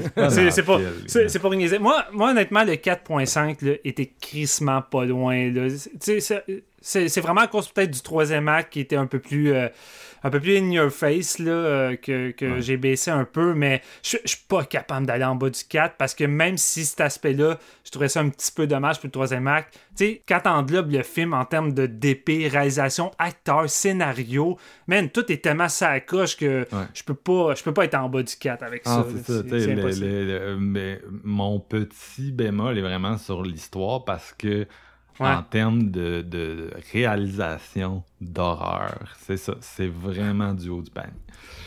Vraiment, vraiment. Puis la, la façon qu'il arrive à te représenter, euh, tu sais, exemple, tu t'en as parlé, Jeff, mais le moment que euh, le, le- le jeune Ben arrive à faire bouger Ida sur un- une poubelle, tu à la faire monter, puis là, elle réalise comment, comment je me suis re- euh, rendu là. Puis là, tu te demandes, tu comment les personnes se sentent quand Ben fait- finit par les Ouais. contrôler, mais même ça, comment c'est représenté à l'écran, qui utilise un petit peu plus euh, d'effets, mais même là, les effets sont minimes, c'est plus un jeu de lumière et tout, mais la séquence est tellement bon, tu sais, comment il arrive à, à nous montrer comment ça l'arrive, puis surtout la, la scène avec la mère puis sa jeune fille dans l'appartement, là, Chris que c'est bon. Ah ouais. Non, c'est ça. C'est ça. Il, prend le contrôle. Il, tu sais, il prend le contrôle du monde, puis c'est vraiment bien, euh, c'est vraiment bien montré. là. Mm. Bref, un, un bon, un bon petit film, euh, un bon petit film fantastique. On comprend pourquoi il était à, Cannes. Il n'était pas en sélection officielle, mais il était euh, dans les catégories parallèles. Il y avait aussi euh, Lamb l'année passée avec euh, The Innocence, qui était dans la même catégorie. Puis je me souviens que c'est là que je me suis dit. euh, Oh, on ajoute ces deux-là dans la watchlist et je n'ai pas été déçu. Euh, deux hosties de bons films fantastiques scandinaves qui, qui vont vraiment, tu sais, qui poussent des nouvelles idées, qui s'en vont dans une nouvelle direction. Puis les deux, là, je, je trouvais-les, regardez-les, vous perdrez pas votre temps. C'est ça qui est génial, hein, parce que, tu sais, je vais trouver ça réducteur de juste dire, ah, c'est juste un, un, un Chronicle avec des enfants plus jeunes, parce que, tu sais, euh, même s'il utilise cette espèce d'enveloppe-là, il traite de façon tellement différente et originale, tu sais, que, tu sais, j'ai- rarement vu des, des, des enfants être traités de, de cette façon-là, puis avec autant de justesse au cinéma que je trouverais ça plate, c'est que les gens décident de- d'entrer là-dedans en se disant juste comme, ah ouais, c'est- Chronicle, là, c'est tout. Mais en même temps. C'est un peu ça, la dernière partie. tu sais, c'est- Puis Ouais, the, The Chronicle, really, là, The Chronicle, moi, c'est c'est The Craft. là. The Chronicle, Chronicle, excuse, je pense pas que c'est The Chronicle. Chronicle, a Chronicle, aucune idée ouais. originale. C'est Max Landis qui a copié-collé The Craft avec des gars. Puis c'est en fan footage, puis le monde a trippé. Mais je me souviens, je l'ai vu, puis j'étais comme... Chris, c'est The Craft en fan footage. Là, j'en capotez pas, là, tu. Mais, mais Chronicle, à l'époque, c'est juste qu'il est arrivé à un bon moment où c'était la façon que c'était traité et mis en scène qui était vraiment cool puis efficace avec des acteurs vraiment bons. Tu sais, t'avais Michael B. Jordan qui, qui était jeune là-dedans, tu puis euh, le lead euh, qui joue le méchant aussi qui était crissement solide. C'est- c'est le genre de film, j'ai l'impression qu'il fallait que tu le vois quand c'est sorti, que c'était vraiment hot, impressionnant, puis quand tu le revisites, j'ai le fait, j'ai pas revu depuis longtemps en fait, Ouais. là, mais j'ai le feeling que je vais trouver ça moins bon aujourd'hui. c'était très de son moment. Là. Genre, quand ça a sorti, ça a pogné, mais c'est. On n'en entend plus parler non plus. Là. Puis le, réal- Non. le réalisateur a été cancellé d'Hollywood parce que Ouais, il a essayé de faire un Star Wars, puis ça, ça a backfire, puis il a fait les quatre fantastiques, puis ça a été hyper mal reçu. Le scénariste a été cancellé d'Hollywood parce qu'il a fait du harcèlement sexuel. Fait que, Mm. rendu là, c'est ça d'un vidange, puis partait à dompe, là. bref, bref, bref, bref. Mais euh, non, euh, c'est ça. Je pense qu'on a bien présenté les, les différents éléments du film, qu'est-ce qui est intéressant, qu'est-ce qui l'est moins. Là, fait euh, ben merci tout le monde d'avoir écouté ce spécial Enfant Creepy où un des films réussit mieux que l'autre sa, sa mission de nous creeper out. Euh, on se retrouve bientôt pour aller dans la Danger Zone. Euh, puis, puis, puis c'est ça, c'est ça. Bonne journée, merci. Merci les gars, encore une fois, d'être venus faire cet épisode. Et, Merci euh, à toi. À bientôt.